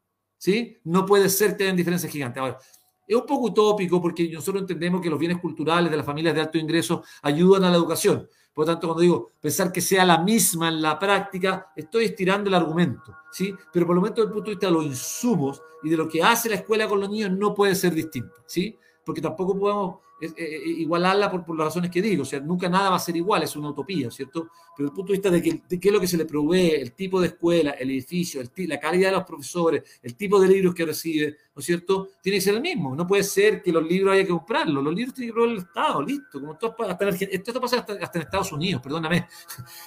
que nada te lo financian, todo se paga, hasta la educación es pública y te dan hasta los libros. Este es el gran talón de Aquiles de Chile. No puedo comprender, y esta es mi gran crítica a la concertación, por qué, teniendo el sartén por el mango, la concertación nunca quiso hacer la pega, y esta es mi crítica fuerte a la concertación, en la educación. Sin mencionar el, el rol nefasto que ha cumplido el Colegio de Profesores, pero en ese momento, cuando la concertación tenía el sartén por el mango, tenía el poder político y tenía el apoyo de la ciudadanía, tendría que haber desarticulado todo esto y haber transformado todo esto en un sistema que no nos tendría probablemente la situación que nos tiene hoy día. Y si eso se hace, y se materializa, no necesitas, no van a haber 200, 100 veces diferencias de sueldo entre el gerente general y el trabajador de la empresa, Lucas. No van a existir. ¿Por qué? Porque las diferencias de productividad no van a ser 100 veces. Pero realmente, pero realmente, o sea, yo, yo no, no, no, a, pesar de haber sido emprendedor en algún momento, no, no estoy tan metido en el mundo empresarial o no he tenido mucha relación con el mundo empresarial de, de gran nivel, pero realmente hay productividad de un gerente 100 veces mayor a la de una la de un trabajador. O sea, realmente o, estamos ante el problema de, o sea, no, no, esto, se mide, esto se mide en Estados Unidos, se mide que tiene un problema parecido al de Chile y se, y se, hacen estudios serios, econométricos avanzados, donde se mide la productividad de los CEO y los grandes bonos que reciben están asociados a, las ganancias que hacen. Los tipos toman decisiones sumamente complejas. Yo no sería gerente general por ningún motivo te lo digo así de frentón, por ningún motivo. O sea, a mí no me de gente generando una empresa, no, no, no hay, no hay sueldo que me puedas pagar. Yo no podría vivir en ese mundo con la presión que significa tener mil empleados, que tenéis que estar preocupados de, generar los ingresos, pagar los sueldos, de que todo funcione, tomar decisiones en cinco segundos. Yo que me muero 500 horas, y no sé si me voy a comer un pollo, me voy a comer una lechuga, me ponía ahí y me matáis. O sea, son, son habilidades súper potentes que están desvirtuadas acá y que a lo mejor el empresario chileno, gente general de Chile, no es alguien admirable porque por millones de razones carencias propias de la élite del sistema educacional chileno, pero, pero en otras partes del mundo los gerentes generales son gente admirable. Tú, tú vas a una charla de un gerente general, quieres escucharlo. Aquí no, por supuesto, pero, pero eso no es, culpa del gerente general, es producto del sistema educacional que tenemos. Nosotros, nosotros somos un país de una pobreza educacional gigante. tenemos muchas incapacidades lectoescritoras, tenemos un alfabetismo numérico eh, eh, enorme que no permite a la gente hacer cálculos básicos. Yo tengo niños de colegio privado, mis hijos, que suman con los dedos todavía y están en la universidad de elite. O sea, yo no tengo, no tengo que ir a ninguna parte para ver el resultado de la ocasión. Me siento a conversar con mis hijos. Y claro, todos defienden a sus hijos, que son todos maravillosos. No, yo no. Los míos suman con los dedos. Y van a la universidad de elite. Te lo siento, esa es la verdad y esa es la verdad de Chile. Me da lo mismo lo que digan todos. No, que mis hijos son fantásticos, fui al Grange y van a la Católica, son todos los genios. No, no, no, no. La gran mayoría suman con los dedos. Eh, eh, y esa es la única verdad en Chile, suman con los dedos, si es verdad, si esa es la verdad, perdóname. Y, eso en Estados Unidos y en, Australia no pasa. Tú vas a un cajero y el tipo tiene cierta habilidad. No, La Isa fue al y estoy en la Católica. ¿Sumáis con los dedos, Isa? O... Mira, lo, que pasa es que yo sí estoy metida en, los problemas de educación y una parte importante de mi tesis tiene que ver con la desigualdad en términos de aprendizaje de inglés. Eh, así que he estado estudiando mucho en el, qué pasó. Eh, pero sí, yo estuve en Grange y después estuve un año en un colegio particular subvencionado y la diferencia es, es notoria, es notoria, es notoria. Por lo menos yo no subo con los dedos, pero sí, sí, eh, de repente tengo técnicas demasiado básicas cuando, cuando se trata de sumar, pero, pero, pero el problema es infraestructura. Eso, eso está absolutamente claro, porque yo trabajé también en, ¿cómo se llama?, en la universidad, en una carrera de pedagogía, y los profesionales son muy buenos. Eso no, no, hay que decir nada. O sea, el cabro que sale de pedagogía en inglés es una persona completamente capacitada, que tiene todas las de ganar en términos de todo lo que sabe de conocimiento y todo lo que sabe de cómo aplicarlo en la clase, pero se ve eh, metido en un sistema que le exige, cuando tú cuando están haciendo clases eh, en los últimos años que también tienen que hacer eh, la práctica, se les pide dos cosas al mismo tiempo, eh, que tienen que tener excelente rendimiento en la universidad y al mismo tiempo tienen que ser actores de cambio, que es una hueá ridícula, pero actores de cambio dentro de la universidad, que tiene, o sea, dentro de los colegios que tienen que llegar a reformar todo, pero la infraestructura no está.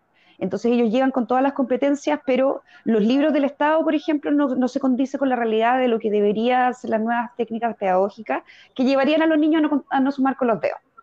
Entonces, esta disparidad entre las buenas intenciones que tiene el Estado con respecto a, eh, ¿cómo se llama?, enfoque educativo, y cuando el profesor llega al colegio donde se limitan todas las cosas, y por eso yo encuentro que los particulares subvencionados en verdad deberían desaparecer, porque se le limitan mucho los recursos se le exige mucho en términos de planificación, de tener que llevárselo todo para la casa, son, unas son profesionales que están totalmente agotados y el sistema no les permite realmente eh, tener una educación más de calidad.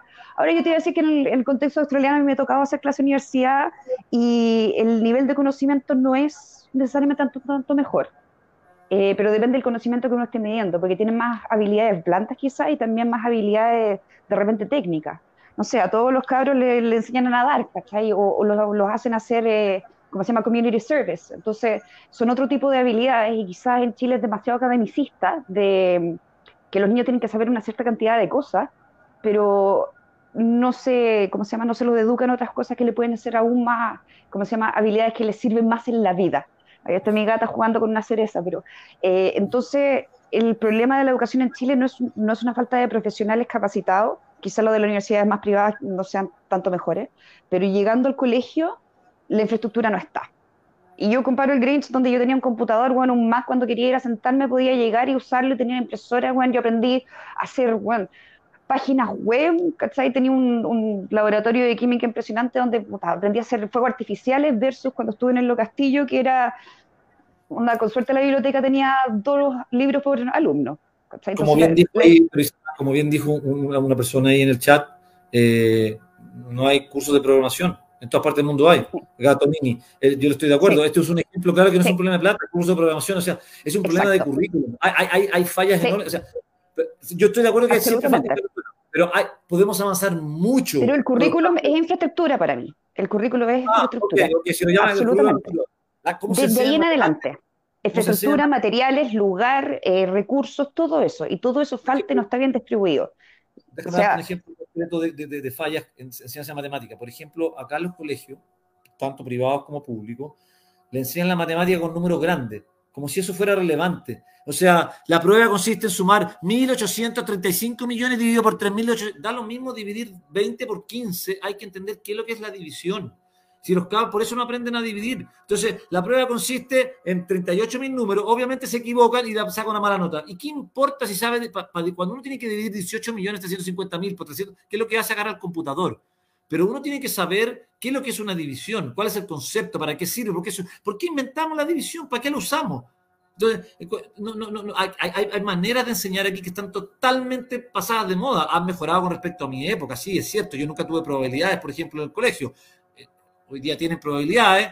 Y, nuevamente, te hacen unas preguntas que son dificilísimas y de memoria, en vez de hacer el arbolito, decisión. No, no le hacen el arbolito de decisión, sí, pero si esto es súper simple, lo que tiene que hacer la persona pensar. ¿Cómo es un arbolito de decisión? ¿Cuáles son mis opciones? Bueno, entonces yo digo la opción, esto es una división, un porcentaje es lo mismo que una división, una división es lo mismo que una probabilidad. Cualquier número entre 0 y 1 es una probabilidad. Tú, llega a los niños no saben esta cosa. ¿Por qué? Porque, porque se enseña muy mal. O sea, más allá, yo digo, con los mismos recursos. Porque siempre hay más recursos buenos, si es el punto. Pero aquí la credibilidad es mismos recursos, Podemos hacerlo 100 veces mejor, pero eso requiere una voluntad política gigante que yo no veo en Chile. Y eso lo encuentro sumamente preocupante, sumamente preocupante. Y los recursos fueron a gratuidad. Totalmente de acuerdo. Totalmente de acuerdo. La gratuidad era algo innecesario porque la gente no ve que la educación universitaria es una inversión en capital humano. En vez de que creen que es una suerte de derecho y en realidad, a mi perspectiva, la educación universitaria no es, ningún tipo de derecho, es una, es una opción. Una opción que es rentable, por lo más que súper rentable. Muestran que, todo el mundo muestra que es súper rentable. O sea, lo que aumenta su sueldo, más que compensa con crece en la mayoría de las carreras tu gasto en la universidad sea, aún siendo cara, eso en Estados Unidos son las más caras del mundo, aún así. En Estados Unidos está el problema de, los, ¿cómo se llama? de los créditos universitarios, que eso ya es todo otro tema, porque ahí, ahí también cometieron un grave error con respecto a los créditos universitarios. Eh, por ejemplo, en Australia el sistema funciona que uno sí tiene que pagar por su universidad, pero llegado a cierto ingreso, uno puede recién empezar a pagar lo, que se invirtió, invirtió el Estado en, tu universidad. Sí, claro, los créditos tienen que ser eh, ingresos contingentes, y eso es lo que tenemos que hacer, y esas son las medidas que yo propuse en mi lista cortarle, hacer ingresos contingentes con un periodo de 20 años, 15 años que se pagan, si no pudiste pagar, bueno, se acabó y se extinguió el, el, el, asunto. En Estados Unidos están cambiando casi todos los, los, los loans a income contingent. En Australia el líder esto, eh, Inglaterra que, que, fue gratis la universidad y la eliminó, retrocedió en vez de darse vuelta, o sea, ahora son todas pagadas y tienen income contingent loans. Nueva Zelanda es otro de los líderes en income contingent loans. Y, y, bueno, Chile tiene que subirse esa micro, o sea, a la ICA de los ingresos, de, los, de, los, de los, créditos con, contingente al ingreso y con, con tiempo de, expiración. Y, no estos créditos que tiene con, con, aval del Estado y todas estas cosas que son sumamente complejas, mala realidad. ¿sí? Entonces, Claro, estas son otras medidas que, es urgente, urgente, urgente, urgente, y liberar esos recursos para la ecuación primaria. Tú tienes que preparar a los niños de las zonas más vulnerables para que cuando lleguen a, media ya tengan un, background cultural y, tengan una educación parecida al niño y cuando lleguen a la universidad no se sientan eh, que el compañero del Grange es, es, es, lo miran para arriba porque él tiene otra educación y tiene otro background y no, no puede, eso es lo que tenemos que eliminar, eso es lo que tenemos que eliminar a mí hay algo que, que, ahora tenemos y que antes no teníamos. Eh, yo para tener acceso a todo el conocimiento del mundo, yo no tengo que salir de la cama, no tengo que ducharme. Eh, de hecho, te puedo acceder desde mi celular a, eh, buscando información de buena calidad, puedo llegar a cualquier cosa, sobre todo gratis. Y si no, está, yo tengo muchísimos libros, digamos, en formato electrónico y eso antes no existía. Y eso antes hacía que la universidad realmente fuera el gatekeeping de, conocimiento, tener acceso a esas grandes bibliotecas. Y ahora, eh, digamos, yo tengo acceso a, a las grandes bibliotecas, eh, digamos, desde mi, eh, desde mi cerebro, lo cual hace que estas otras habilidades de las que ustedes hablan, sean más relevantes. A mí, una cosa de la que no se ha hablado, pero es parte de la educación y quizás tú lo considerarías infraestructura, el tema de la salud mental de los niños. Eh, Mario Weisbrot decía que uno de cada cuatro niños sufren eh, violencia grave, digamos, en sus casas. Y sin duda, eh, eso es un tema que afecta muchísimo la, la posibilidad de la educación si uno está pasando en crisis permanente. Entonces, yo creo que hay que, estoy totalmente de acuerdo contigo, Felipe, que hay que invertir en los niños y que hay que, creo que hay que invertir en, de manera integral eh, también desde la salud mental, porque esa cosa falta, falta mucho y digamos, eh, y, y, eso es muy importante, no, no sé, eh, y afecta... al tiro la solución, al tiro la solución de la salud mental a los niños, no más tareas para la casa. No es otra cosa, estoy de acuerdo. Pero, pero, pero además, más tareas para la casa Toda razón, yo te corto razón. Y que tengan tiempo, no puede ser que uno tenga que estar a las 8 de la noche con el niño haciendo una tarea que no tiene ningún sentido para que nadie la corrija, para que nadie la lea. Es, es, de las tonteras más grandes que hay. Uno va a las reuniones de padres y uno escucha a unos padres que no han, trabajado de profesores pidiendo más tareas para que sus niños creen que aprenden más. Pero eso, eso es una medida súper importante tienes que pensar que los colegios privados gastan una, parte no menor de su ingreso en psicólogo para los niños y eso no pasa en los colegios públicos. Si, si, si la salud mental es, fundamental, es integral, la educación física es integral, la música. O sea, perdóneme, yo no puedo entender que a un niño lo tengan haciendo una cantidad de clases de pescado y no tenga clases de música. Si, si es vital. En la parte discursiva, nosotros los chilenos tenemos problemas serios para expresar ideas. De hecho, uno de los temores más grandes de la sociedad chilena declara es el medio de hablar en público. ¿Sí? Porque no tenemos ninguna capacidad discursiva. Todo consiste en aprenderse cosas de memoria y estamparlo en un papel.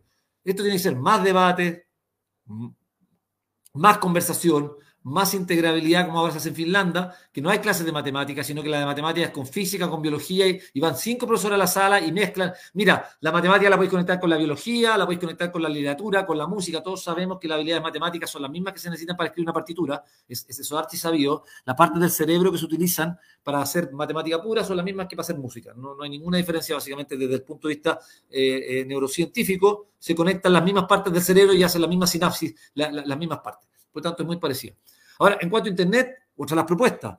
5G para todo Chile gratis. Ah, yo no puedo entender, perdóname, si, esto es barato, o sea, si, si, las vacunas lo pudimos hacer para todo Chile y somos un país ejemplar en el mundo del sistema de educación y el manejo de la pandemia, ejemplar, ¿cómo no vamos a poder, en vez de estar gastando plata en casa de pescado, 5G para todo el mundo? Si, si, si tú, tú dices, yo te entiendo, tú dices, yo tengo todo. Sí, no, yo sé que sí, pero no gratis, no gratis. Eh, eh, y por lo menos la infraestructura, esto lo hizo Corea hace 30 años, toda la infraestructura de, de la red la red digital la puso el país gratis. Y por último, que te cobren barato, porque una vez que tú pones, que el Estado pone la red, ¿no es cierto? El, el, proveedor de Internet es muy barato para el proveedor. Tú puedes tener un, programa de, tener eh, full Internet por, por 1.500 pesos, 2.000 pesos, 3.000 pesos, no por los 20.000 que necesita ahora, porque el que, el que pone la, el, servicio de Internet tiene que poner la red, ¿no es cierto? O sea, la red debe ser estatal. Y todo Chile debe tener 5G proveído por el Estado. Lo siento, eso, eso, es un mínimo. Si tú quieres dar el salto al, al desarrollo, tenemos que hacer eso, para que sea cierto lo que tú dices. Cualquier niño en cualquier parte con un device barato tenga acceso a las mejores bibliotecas, a los mejores libros, a los mejores intereses del mundo. Y si eso es cierto, pero tenéis que tener internet. Y no todas las casas tienen internet. Tenemos un problema grande que enfrentamos con la pandemia. En la universidad tuvimos que regalar, eh, tuvimos que regalar, ¿cómo se llama? El gran problema para, para la, la, educación online no era, era que no tenían internet. Por lo tanto, las universidades tenían que regalarles o sea, se gastó mucha plata en, comprar los, los, pendrive estos que vienen con internet para que los alumnos pudiesen conectar. En eso se gastaron muchos recursos en la mayoría de las universidades para poder llegar al plan. Eso es inaceptable a esta altura. Chile debería tener su red 5G gratis con programas baratos, ¿cierto? Eh, para todo el mundo y que permitan acceder al, conocimiento. ¿sí? Eso, eso, es fundamental.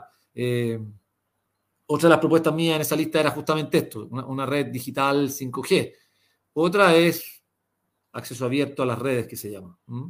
Por ejemplo, y aquí tengo un ejemplo claro. Metrogas tiene una red de gas natural, ¿sí? Bueno, esa red solamente puede llevar gas natural de Metrogas. ¿Por qué yo no puedo poner una empresa y traer gas natural y pasarlo por la misma tubería que tiene Metrogas? Claro que podría, tiene que darme acceso abierto. ¿Significa gratis? No, a un precio regulado yo tengo que pagarle el costo de uso de la red porque la tiene que reponer, la tiene que cuidar, pero yo le puedo, me obligan, me regulan el costo del uso de la red y entonces hay competencia sobre el gas natural, no sobre la red, pero hay competencia sobre el gas natural. Cualquiera que puede traer un barco de gas natural más barato de algún país, lo trae y usa la red. Aquí no se puede, ¿por qué? Porque la red es privada. La red de, la red de combustible es privada, es de NAP, Empresa Nacional de Petróleo, COPEC, Shell y Petrobras. Esos son los dueños de la red, ¿no es cierto? Esa red de tener abierta. Cualquiera que pueda traer un barco lo trae y trae benzina. Eso es competencia y eso necesita redes abiertas. Todo esto, esto también está en el programa de Sichel. Eh, hay muchas propuestas que se, hay muchas cosas. Estamos dejando demasiado dinero sobre la mesa, como se dice. Hay muchas cosas que no requieren plata o mucha plata o con la misma plata que tenemos que se pueden hacer que no se hacen. Requieren voluntad política, requieren pisarle los callos a alguna gente, como pisarle los callos a Metrogas y decirle, mira, tú tienes que abrir tu red y nosotros te vamos a dar un precio regulado, te gusta bien y si no, lo siento, retírate del negocio, venga la red para acá. ¿Sí? Este es un precio justo, nosotros los expertos lo calcularon, esto vale tener una red y tú tienes que dar acceso abierto. Y así Abastible puede ofrecer gas natural, Gasco puede ofrecer gas natural, Lipigá y cualquier otro que quiera puede poner gas natural. ¿cierto? Y hay una serie de medidas de esa naturaleza eh, eh, que, que, es necesario llevar a cabo y que no se discute. Entonces, cuando digo estos programas económicos, realmente están tan lejos, tan lejos de lo que debemos hacer que es impactante la poca es que no es un problema de expertise. La poca preocupación que existe realmente por llegar con el bienestar a todo el mundo y la preocupación excesiva por llevar a cabo sus planes como ellos creen que deben ser para sentirse que hicieron las cosas correctas, como ellos creen que tienen que ser. O sea, y, no, esto, esto hay que evaluar las cosas en su mérito, hay que sentarse y evaluar cada política porque hay tantas cosas que se pueden hacer, tantas, millones que se pueden hacer. Yo ahí mismo te iba a saltar entre, porque yo me he leído todos los currículos que pone la, eh, ¿cómo se llama? El Ministerio de Educación con respecto a la enseñanza de inglés. Precioso, precioso. Lo, ¿Cómo se llama? los principios que guían la enseñanza del inglés, bueno, están todos actualizadísimos con respecto a cuáles son las mejores técnicas hoy en día. Task-based approach, todas esas cosas. Maravilloso, bonitas intenciones pero en la práctica fallan, pero absolutamente. Entonces, para mí, esto tiene que ver con la burocracia, lo que decía Lucas, de que no es, tan, no es tanto maldad, sino que es incompetencia burocrática, porque la diferencia entre lo que los burócratas creen que es maravilloso y el cómo lo llevan a la práctica es ridículo. O sea, como te dicen, usa todas estas tecnologías. Ya, pero ¿cómo? ¿Cómo si no están? Y una de las, em, lo mismo que estaban diciendo ahora sobre programación, los celulares y toda la cosa, uno de los problemas que se ha identificado en la educación chilena es la constante, eh, ¿cómo se llama?, capacitación de profesores. Que cada vez que sale una nueva tecnología, todo el mundo debería tener de alguna manera acceso a poder entrenarse en eso para después llevar el conocimiento a la clase. Entonces, ahí tienes dos temas. Uno, las bonitas intenciones, la falta de práctica y el no saber que lo único que realmente necesita un profesor es constante capacitación para poder ellos mejorar, para ellos llevar mejor educación a la sala. Porque las competencias están. Eh, y eso que mencionas en todo en el trabajo. Si, Chile tiene una muy mala, es otra, otra, propuesta mía, un sistema de capacitación moderno, si el sistema de capacitación del CENSE está obsoleto, no, no, no.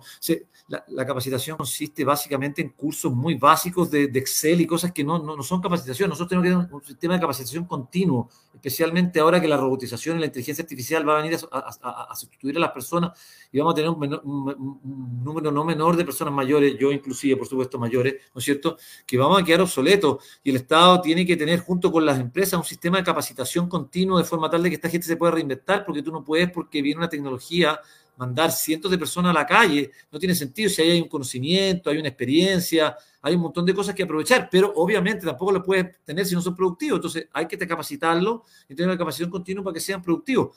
Chile es, es, es el país que tiene la productividad volviendo al tema anterior, toco que se me quedó, es, es, es, el país que tiene las productividades más bajas del mundo, y cuando digo una más baja del mundo, por año fuimos los más bajos, yo no sé si hoy día somos los más bajos, pero estamos en el top 3 de, de productividad más baja en el mundo, o sea, el trabajador chileno es de los menos productivos del mundo. O sea, cuando me estaban preguntando si un gerente es mucho más productivo, sí, lamentablemente sí, no es lo que quisiéramos, que en cuanto a gerente, todavía le falta productividad, pero en términos relativos, sí es mucho más productivo que un trabajador. O sea, eh, eh, eh, y nosotros somos nosotros somos, yo inclusive, todos somos los chilenos, somos malos trabajadores. Tenemos malos hábitos de trabajo. Somos muy poco productivos y es cosa de la cantidad de errores que cometemos, las malas prácticas que tenemos, el problema de los horarios. Eh, eh, eh, tenemos un montón de cosas que son, son, son, son re complicadas, re complicadas en, todo el sistema y que hay que mejorarla. la el sistema, la modernización del Estado es otro tema fundamental en los servicios públicos. Impuesto no es un ejemplo. Todas las reparticiones públicas deberían seguir el sistema de impuesto interno chileno. O sea, esto de que uno hace impuestos, declara su impuesto en cinco minutos por internet, esto es una maravilla. La gente cree que esto pasa en todas partes del mundo. No, esto es Chile. se, dice impuesto interno chileno es, ejemplar y ha sido premiado muchas veces por ser unos sistemas de impuesto interno mejores del mundo, por, por la simplicidad para hacer. O sea, yo tengo que hacer una declaración de renta en Estados Unidos y tengo que encontrar un contador. Yo aquí hago una declaración de renta con lo que me dice impuesto interno, aprieto un, un botón y digo apruebo. Y está todo ahí, yo no tengo que hacer nada. Para una cosa que en, otras partes del mundo es complejísima y tengo que juntar papeles y cosas, aquí está todo en línea, todo conectado. Bueno, esa, esa modernidad tiene que llegar a otras reparticiones. No es posible que gente pase horas para sacar un carnet, de, un carnet o pagar 90 mil pesos por un, por un, por un, ¿cómo se llama? Pasaporte. Eh, pasaporte, pues. Si eso es insólito, insólito. Y más encima de horas, porque no, no es que por 90 mil pesos tenés que dejártelo a la casa. ¿Estás de acuerdo, no? O sea, llevarte, llamarte, traerte un café, le traigo su café, señor, ya quita su pasaporte. Pues no, tenés que pegarte dos horas, ¿no es cierto? Una atención pésima y te cobran 90 mil pesos.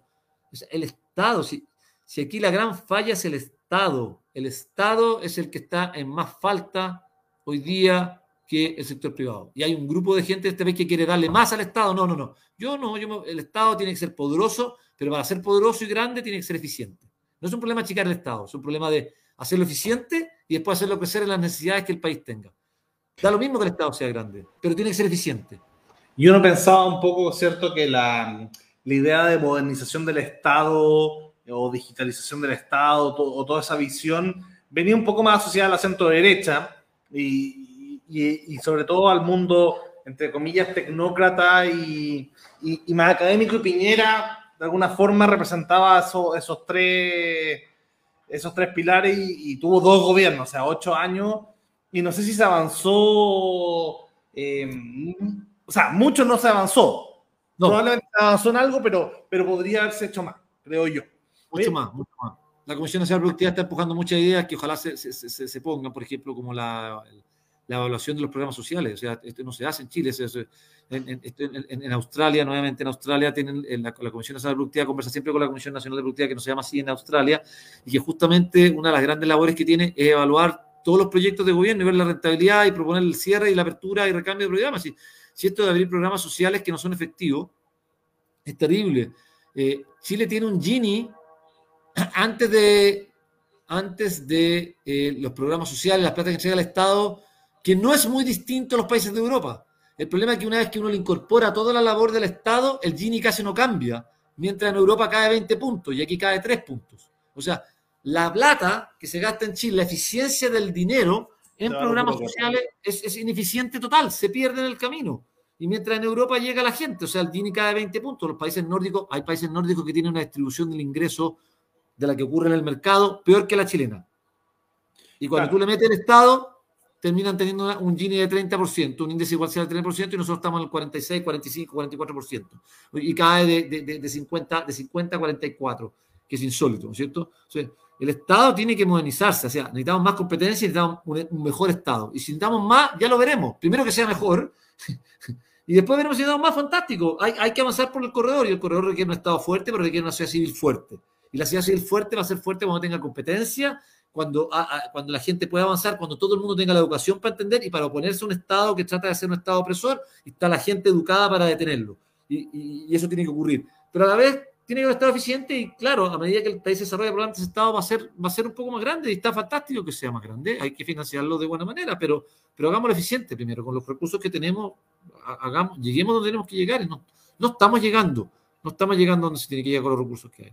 Estonia tiene, tuvo un, programa bien avanzado con respecto a modernización del Estado y que no se perdiera, ¿cierto? Eh, tanta plata entre medio, haciendo más eficientes eh, los programas sociales. Yo creo que e, eso debería ser como nuestro modelo a seguir. Es una sociedad relativamente chica, igual que la nuestra.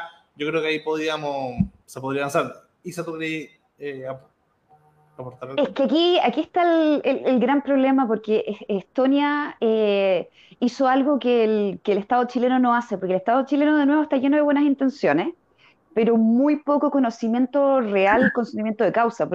En, en Estonia hicieron como un grounded research, que es, una, es un, tipo de investigación que viene de abajo hacia arriba, que le preguntaron a los agentes del Estado, oye, pero ¿qué, qué te falta a ti para hacerlo más eficiente? Y con ese survey, con, con esa información es donde crearon el sistema para que fuera más eficiente. En cambio, Chile lo hacen de arriba para abajo. Llegan los tecnócratas y los burócratas dicen, ya, así es como debería hacerse. Y nunca le preguntaron a la secretaria, oiga, eh, ¿qué es lo que le falta para hacer que su trámite no sean siete botones, sino que sea uno?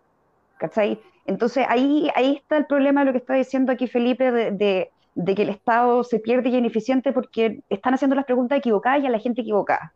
¿Cachai? Le están preguntando a académicos que nunca estuvieron sentados detrás de un computador siendo secretarios, ¿cachai? Entonces la aproximación de Estonia es la correcta, ¿cachai? Partir de abajo preguntando y ahí empezar a buscar las soluciones que son prácticas basadas en lo que la gente que está haciendo la pega, que es ineficiente, la puede hacer más eficiente. En todo caso, chistoso esto, pero eh, el programa de París es el único que hablaba de digitalización del Estado.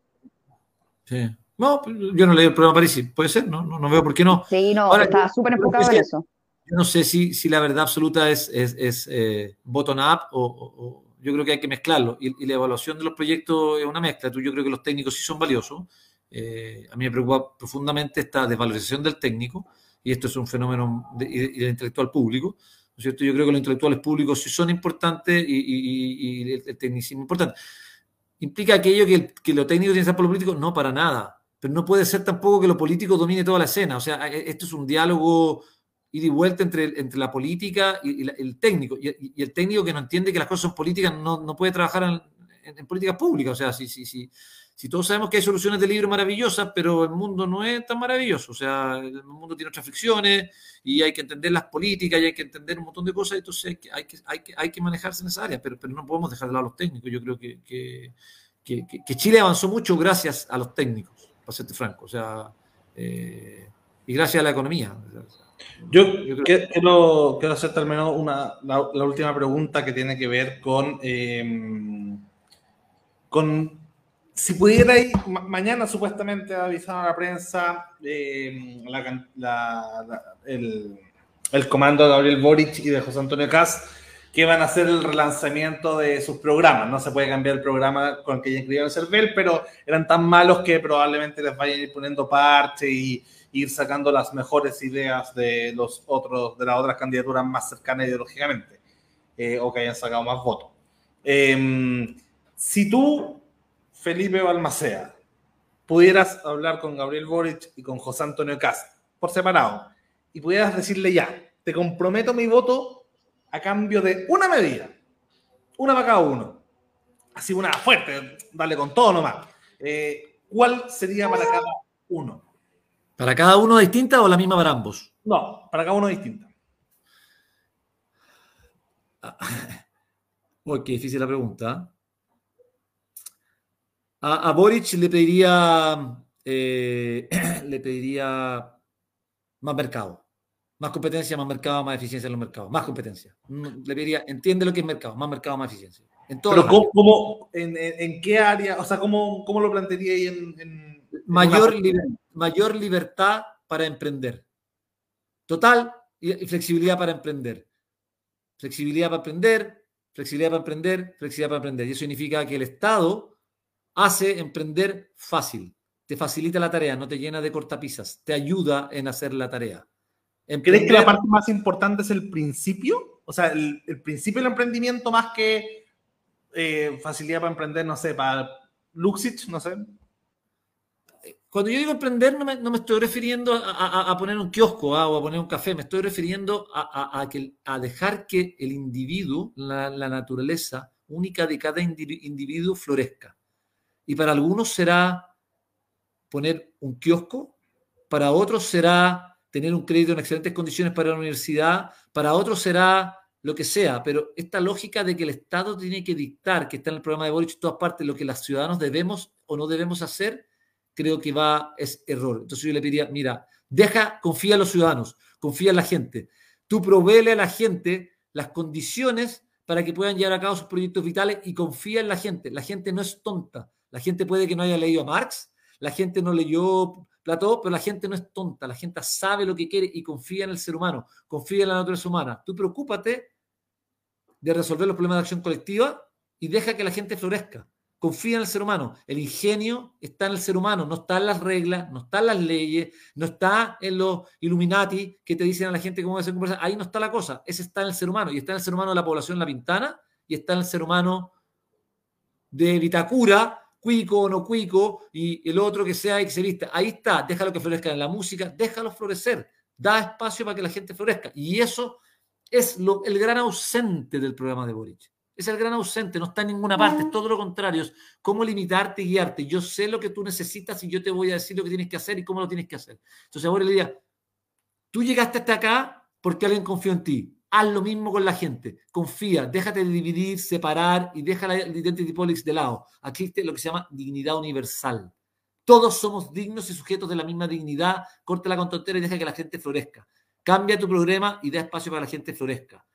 Y si quería hacer hospitales públicos, fantástico, los públicos, no pasa nada, pero deja que la gente elija, que florezca, dale espacio, que se puedan desarrollar, que tengan las oportunidades. No le digas tú lo que tienen que hacer. Eso le diría a Boric. Ese es el principio fundamental. Yo no creo en el emprendimiento como la única razón. Yo no sería emprendimiento por, ningún, por ninguna plata. Odio el emprendimiento. Detesto a los emprendedores. Me carga emprender. Yo soy académico, no me gusta leer, estar en mi casa. No me gusta nada emprender. ¿Sí? Pero esa es mi manera de florecer. ¿Me explico, no? Yo quiero acceso a libros, quiero acceso a viajar a universidades, quiero que vengan académicos. Yo tengo, la mitad de mis colegas vienen de afuera. Se han ido, muchos de mis colegas se han ido a Chile por esto. Y son todos extranjeros. Yo quiero que lleguen más extranjeros a Chile, quiero contratar. Esa es mi manera de florecer. Libertad para atraer extranjeros. No quiero que me digan que no puede entrar, que puede venir, que no sé qué. Quiero libertad. Quiero que se llene de extranjeros en Chile. Quiero que mi área se llene de extranjeros. Entonces, así florezco. Otros florecerán, no sé, qué sé yo, dedicado a lo que sea, al deporte, llena de cancha da oportunidades para que la gente florezca. ¿Se entiende el mensaje, no? Y eso es, yo creo, el error fundamental de la visión del Frente Amplio. Que estos Illuminati creen que nos van a decir a nosotros cómo tenemos que conducir nuestra existencia eh, en esta materia. Y a mí me parece que ese es el gran error. ¿Sí? El, paternalismo de la izquierda. Exactamente, el paternalismo odioso de la izquierda. Y es moralista además, que es terrible. Y acá, pero baja un poquito la cámara que se nos da, la ah. luz como ahí. Pero parecía Jesús. Acá se le eh, diría, Dos Es que déjame decir dos, cosas que quizás no sé si están ligadas, pero dame la oportunidad dos cositas. Una, cortemos con la tontera esta del Estado y que hay que bajar los impuestos, porque los impuestos son, son, son esta cosa terrible que, que, que. No, no. Eso no es verdad, no es verdad. Un Estado chico no, no es necesariamente mejor, no hay que achicar el Estado, no hay, que, no hay para qué disminuir los impuestos, los impuestos tienen que estar bien puestos. Los impuestos son un mecanismo de dar incentivos. Tienen dos funciones, recaudar y direccionar la conducta de los individuos donde hay problemas, en las externalidades. Por ejemplo, en el caso de que yo no internalizo externalidades. Yo manejo, contamino y yo no estoy preocupado, estoy preocupado cómo me afecta la contaminación a mí, pero no estoy preocupado cómo le afecta al resto. Obviamente me tienen que tarificar para que yo maneje menos porque yo no incorporo el daño que le haga al resto, ¿cierto? Y ese es un rol de los impuestos. Y el otro es recaudar. Y hay que recaudar a la gente y el Estado tiene que funcionar y tiene que haber un Estado fuerte. Tú no puedes tener una sociedad que haga, que, sea, como puse mi columna, que no resuelva los problemas de acción colectiva, ¿sí? Sin, Estado, como dice Job, el hombre solo es bruto, es, es como dice, es bruto, es, es, solo y es ignorante, una cosa así. Esa es la frase de, de, Job, ¿cierto? Necesitamos Estado. Y, y, lo otro es, no te metas a dirigirle a las personas cómo manejan su vida privada. Deja que, que se acueste con quien se quiera acostar, quien quiera tener con qué. Tú no te metas. Tú puedes tener todas las convicciones. Yo puedo que no sea pro aborto, Está perfecto, pero yo no tengo por qué decirle a la persona al lado que, tiene que abortarse o no abortarse. Yo no tengo por qué decirle a la persona que tiene que casarse con quién casarse. Deja que la gente lleve a cabo nuevamente en estas materias su proyecto. Distinto es que tú puedas ser católico y tú puedas no creer el aborto, está perfecto, pero eso no tiene nada que ver con el Estado. El Estado de Chile no tiene por qué meterse en eso. Tú como individuo puedes decirlo y está en todo tu derecho de decirlo. Y puedes decir, yo soy católico yo no creo el aborto y como presidente está en todo el derecho de decirlo. Lo que tú no tienes derecho es decir, el Estado chileno te va a decir a ti lo que tú puedes y no puedes hacer en estas materias. Son dos cosas muy distintas. Esa es la gran confusión del chileno, que es la misma confusión que tiene del otro lado con, con, la cosa que le llaman emprender, florecer. Que creen que alguien, alguien es un, algún iluminado que le va a decir al otro, ¿no es cierto?, qué es la mejor manera de conducir su vida. Y yo te digo, no, no, no, esa no es la manera. Confía en las personas. Las personas sabrán con qué se acuestan, con quién duermen, con quién salen, qué es lo que hacen, ¿no es cierto? Lo único que tú tienes que preocuparte es que las acciones que los individuos toman de forma individual no dañan el bien común o resolver el problema de acción colectiva. Y tú no puedes disminuir el Estado sin resolver los problemas de acción colectiva y a su vez tratar de solucionarlos por limitar la acción de las personas. Esa no es la manera. Tú tienes que encauzar los deseos de los individuos en la dirección de que la mayoría del tiempo respondan al bien común. Y para eso necesitan instituciones fuertes tanto formales y informales, que encaucen, que a ti te hagan elegir ese camino, no que a ti te esfuercen con una pistola en la cabeza, que tú te puedas parar y te dice, mira, la institución te muestra que el camino que tú vas a elegir entre todos estos caminos son muchos, pero todos te llevan en alguna manera a, ayudar al bien común. Ese es el rol del Estado. Y esa, noción de Estado no está presente en la derecha chilena más, conservadora. no entienden el rol del Estado y creen que el Estado es un estorbo, porque no entienden el problema de acción colectiva creen que no existe, creen que los individuos por sí solos pueden resolver todos los problemas de acción colectiva. Ese es el gran error. Y no tiene que ver con la economía, es la falta de comprensión de economía que los lleva a pensar así. Y estos economistas ultraderecha que creen que todo el mercado es porque no entendieron nada de economía. No es así, no es así. La economía es totalmente distinta. Te dice, la economía te dice todo el tiempo, los modelos, toda la economía moderna te dice que el rol del Estado es fundamental. Una economía no va a funcionar si tú dejas que la gente haga lo que quiera cuando quiera. Necesita regulación, necesita reglas, pero tiene que ser regulación inteligente, regla inteligente, hecha por expertos no por el Illuminati de la calle que se le ocurrió que en realidad mañana hay que tener trenes, ¿no es cierto? Entonces dice, yo creo que mañana hay que tener trenes, porque a mí me gustan los trenes, ¿por qué? Porque los trenes son largos Chile es largo, entonces necesitamos trenes. La discusión del día en Twitter, ¿no es cierto? Y sale un periodista famoso diciendo que él considera que hay que, los impuestos de los diésel hay que gastarlo en trenes. ¿Por qué? Porque no sé, porque a él se le ocurrió, entonces él no va a solucionar este problema que todos, como somos todos tontos los expertos y llevamos 20 años pensando en trenes, entonces el, periodista de turno nos va a decir qué es lo que tiene que hacer con la política pública de trenes. Perdóname, perdóname, sé que hay gente inteligente, está lleno de ingenieros, está lleno de economistas y esto los trenes se ha evaluado y el largo del tren no tiene nada que ver. ya pensar que el, que, que vaya el largo se necesita un tren, no, tiene que ver con la densidad de las ciudades, que en Chile no la hay, con la dónde está ubicada la infraestructura portuaria, dónde está ubicada la infraestructura eh, aeroportuaria cuáles son los tipos de redes que hay, la conexión entre ciudades. Esa es la razón, ahí es donde se juega el tren, la densidad de los pasajes. Este tren Santiago-Valparaíso se ha evaluado miles de veces y no es rentable, no es rentable privadamente, no es rentable. O sea, no da, no da, los números no dan porque la densidad no alcanza. ¿Cierto? Entonces, y, todos sabemos más los números que en Europa los trenes van a pérdida. ¿sí? Entonces ahora vienen una cantidad de gente que decidió que los trenes son bonitos, que y por, lo demás a mí me encantan los trenes, no me gusta, le tengo miedo a los aviones. Digo, es una cuestión personal, le tengo miedo a los aviones, así que yo iría en tren a todas partes, si pudiera iría en tren a, Europa si pudiera. Viajo muy poco porque le tengo pánico a los aviones. O sea, para mí, si yo me paro de mi perspectiva, tengo una, emoción, me encantan los trenes, lo encuentro precioso, es mi sueño, pero ¿qué tiene que ver eso con, lo que tiene que hacer el país? Tiene que haber una evaluación social de proyectos clara, evaluar si están las condiciones y el tren, y no puede venir alguien a decirte, ¿sí? Y a eso necesitamos un Estado, para eso el Estado, para que haga una evaluación correcta de los trenes y que haga una evaluación seria, contrate a los expertos, haga los estudios, lo evalúe bien y determinamos si hay que tener trenes o no. Para eso el Estado. Si no, imagínate, ¿cómo, qué, soluciona este problema de los Estados? Te imaginas, tenemos al periodista diciéndonos que hay que construir trenes y lo construyen porque el periodista dijo. O sea, estamos en el orto, o sea, no, no es imposible. Entonces, necesitamos el Estado, ¿sí? Eso le diría a los dos. Pongan, entiendan la cosa. Esto, esto se conduce de otra manera. Y yo, la verdad, que me siento bien poco compelled a, votar por estas personas. Y déjame terminar con una, frase. No juzgo a nadie que vote por ello, eso sí. Porque entiendo, a, a ni un liberal. Porque entiendo perfectamente que, enfrentado a la, a la encrucijada, Muchas personas no quieren votar en blanco y quieren cumplir su cívico y me parece súper loable que lo hagan. Y, en esto defiendo, por ejemplo, la Cindy Aguirre. Yo sé perfectamente, no la conozco personalmente, pero yo sé perfectamente que ella tiene una postura, pero ella enfrentada a esta encrucijada, que ella cree que tiene que votar, es su convicción que tiene que votar, bueno, eligió un camino. Y es sumamente respetable. Nadie puede denostarla porque eligió ese camino. Ella está puesta en una encrucijada. Y la mayoría de los ciudadanos chilenos hoy día estamos puestos en una encrucijada entre votar en gente que tiene concepciones muy erróneas de cómo manejar el país. Entonces, pucha, muchos de los votantes de Boric y de Kass no son votantes ni de Boric ni de Kass.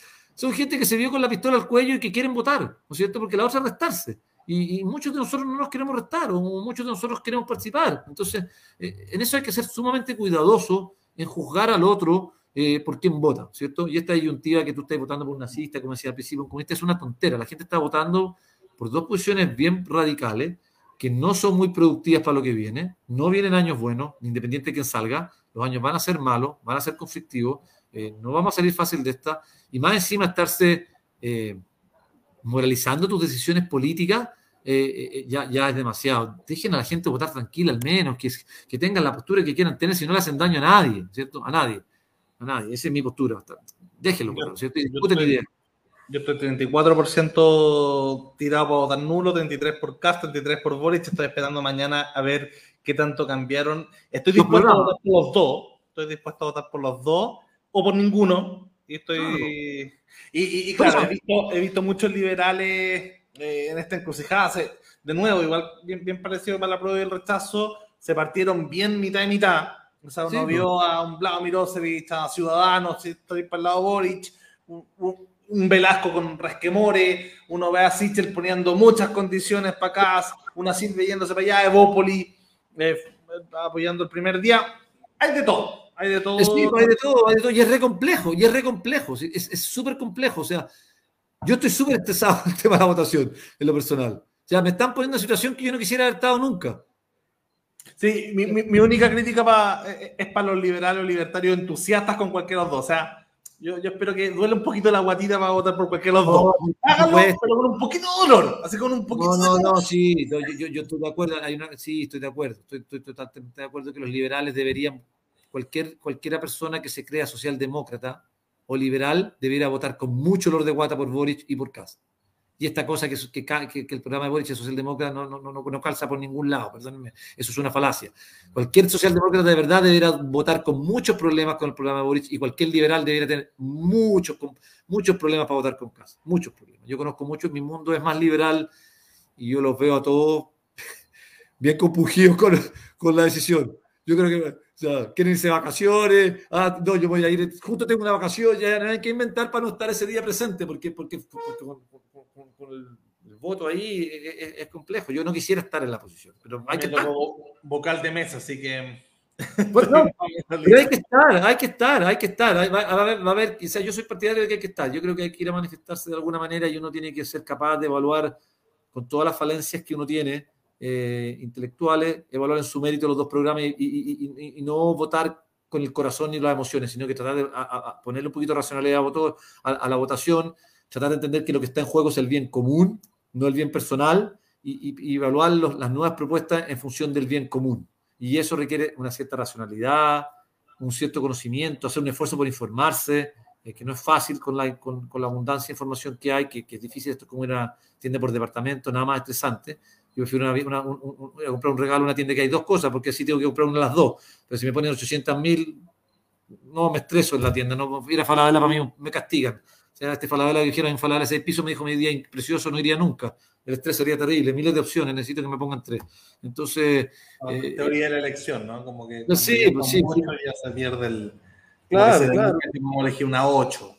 Sí, pues sí, pues exactamente. Entonces no, no, no es fácil. No, no es fácil. Esa es mi, visión. Felipe, muchas gracias por esta conversación. Ha estado tremendamente interesante por la cantidad de gente que se mantuvo constante viéndonos, harta gente, eh, y los comentarios también, agradecerle ahí a Mauricio, Pablo, Ignacio, Angurri, que todos sabemos que es Matías, a Gatonini, que no sé quién es, em, a Jorge y a todos los que nos fueron comentando en el programa, eh, agradecerles a todos por ver, les recordamos suscribirse a Liberty TV, gracias Beatriz, gracias ahora y gracias, Felipe. Muchas gracias a ustedes por su tiempo y sobre que lo late, pero bueno. No, todo. Se hace lo que se pudo, se hace lo que se pudo, se hace lo que se pudo. ¿ah? Y se quedó eh... muchísima gente todo el rato, así que claramente. No, pero mira, no, una cosa, a mí no me gusta ser muy técnico. Yo podría haber explicado todas estas cosas en un lenguaje mucho más técnico, pero no es lo mío. ¿ah? Yo, yo la verdad que prefiero un lenguaje bastante más coloquial en lo económico, especialmente. No, no, Informar bien también va en cómo se entrega la información. Entonces, sí. Eh, no, porque había alguna gente que se pregunte más detalle a los programas. Yo, creo que lo relevante no está ahí. Yo creo que lo relevante está más en, lo que representan, que, cuál, es el etos de cada programa. Y, eso el, el mensaje está claro. Traten de usar la racionalidad para elegir. Exactamente. Ya, suerte. Muchas gracias.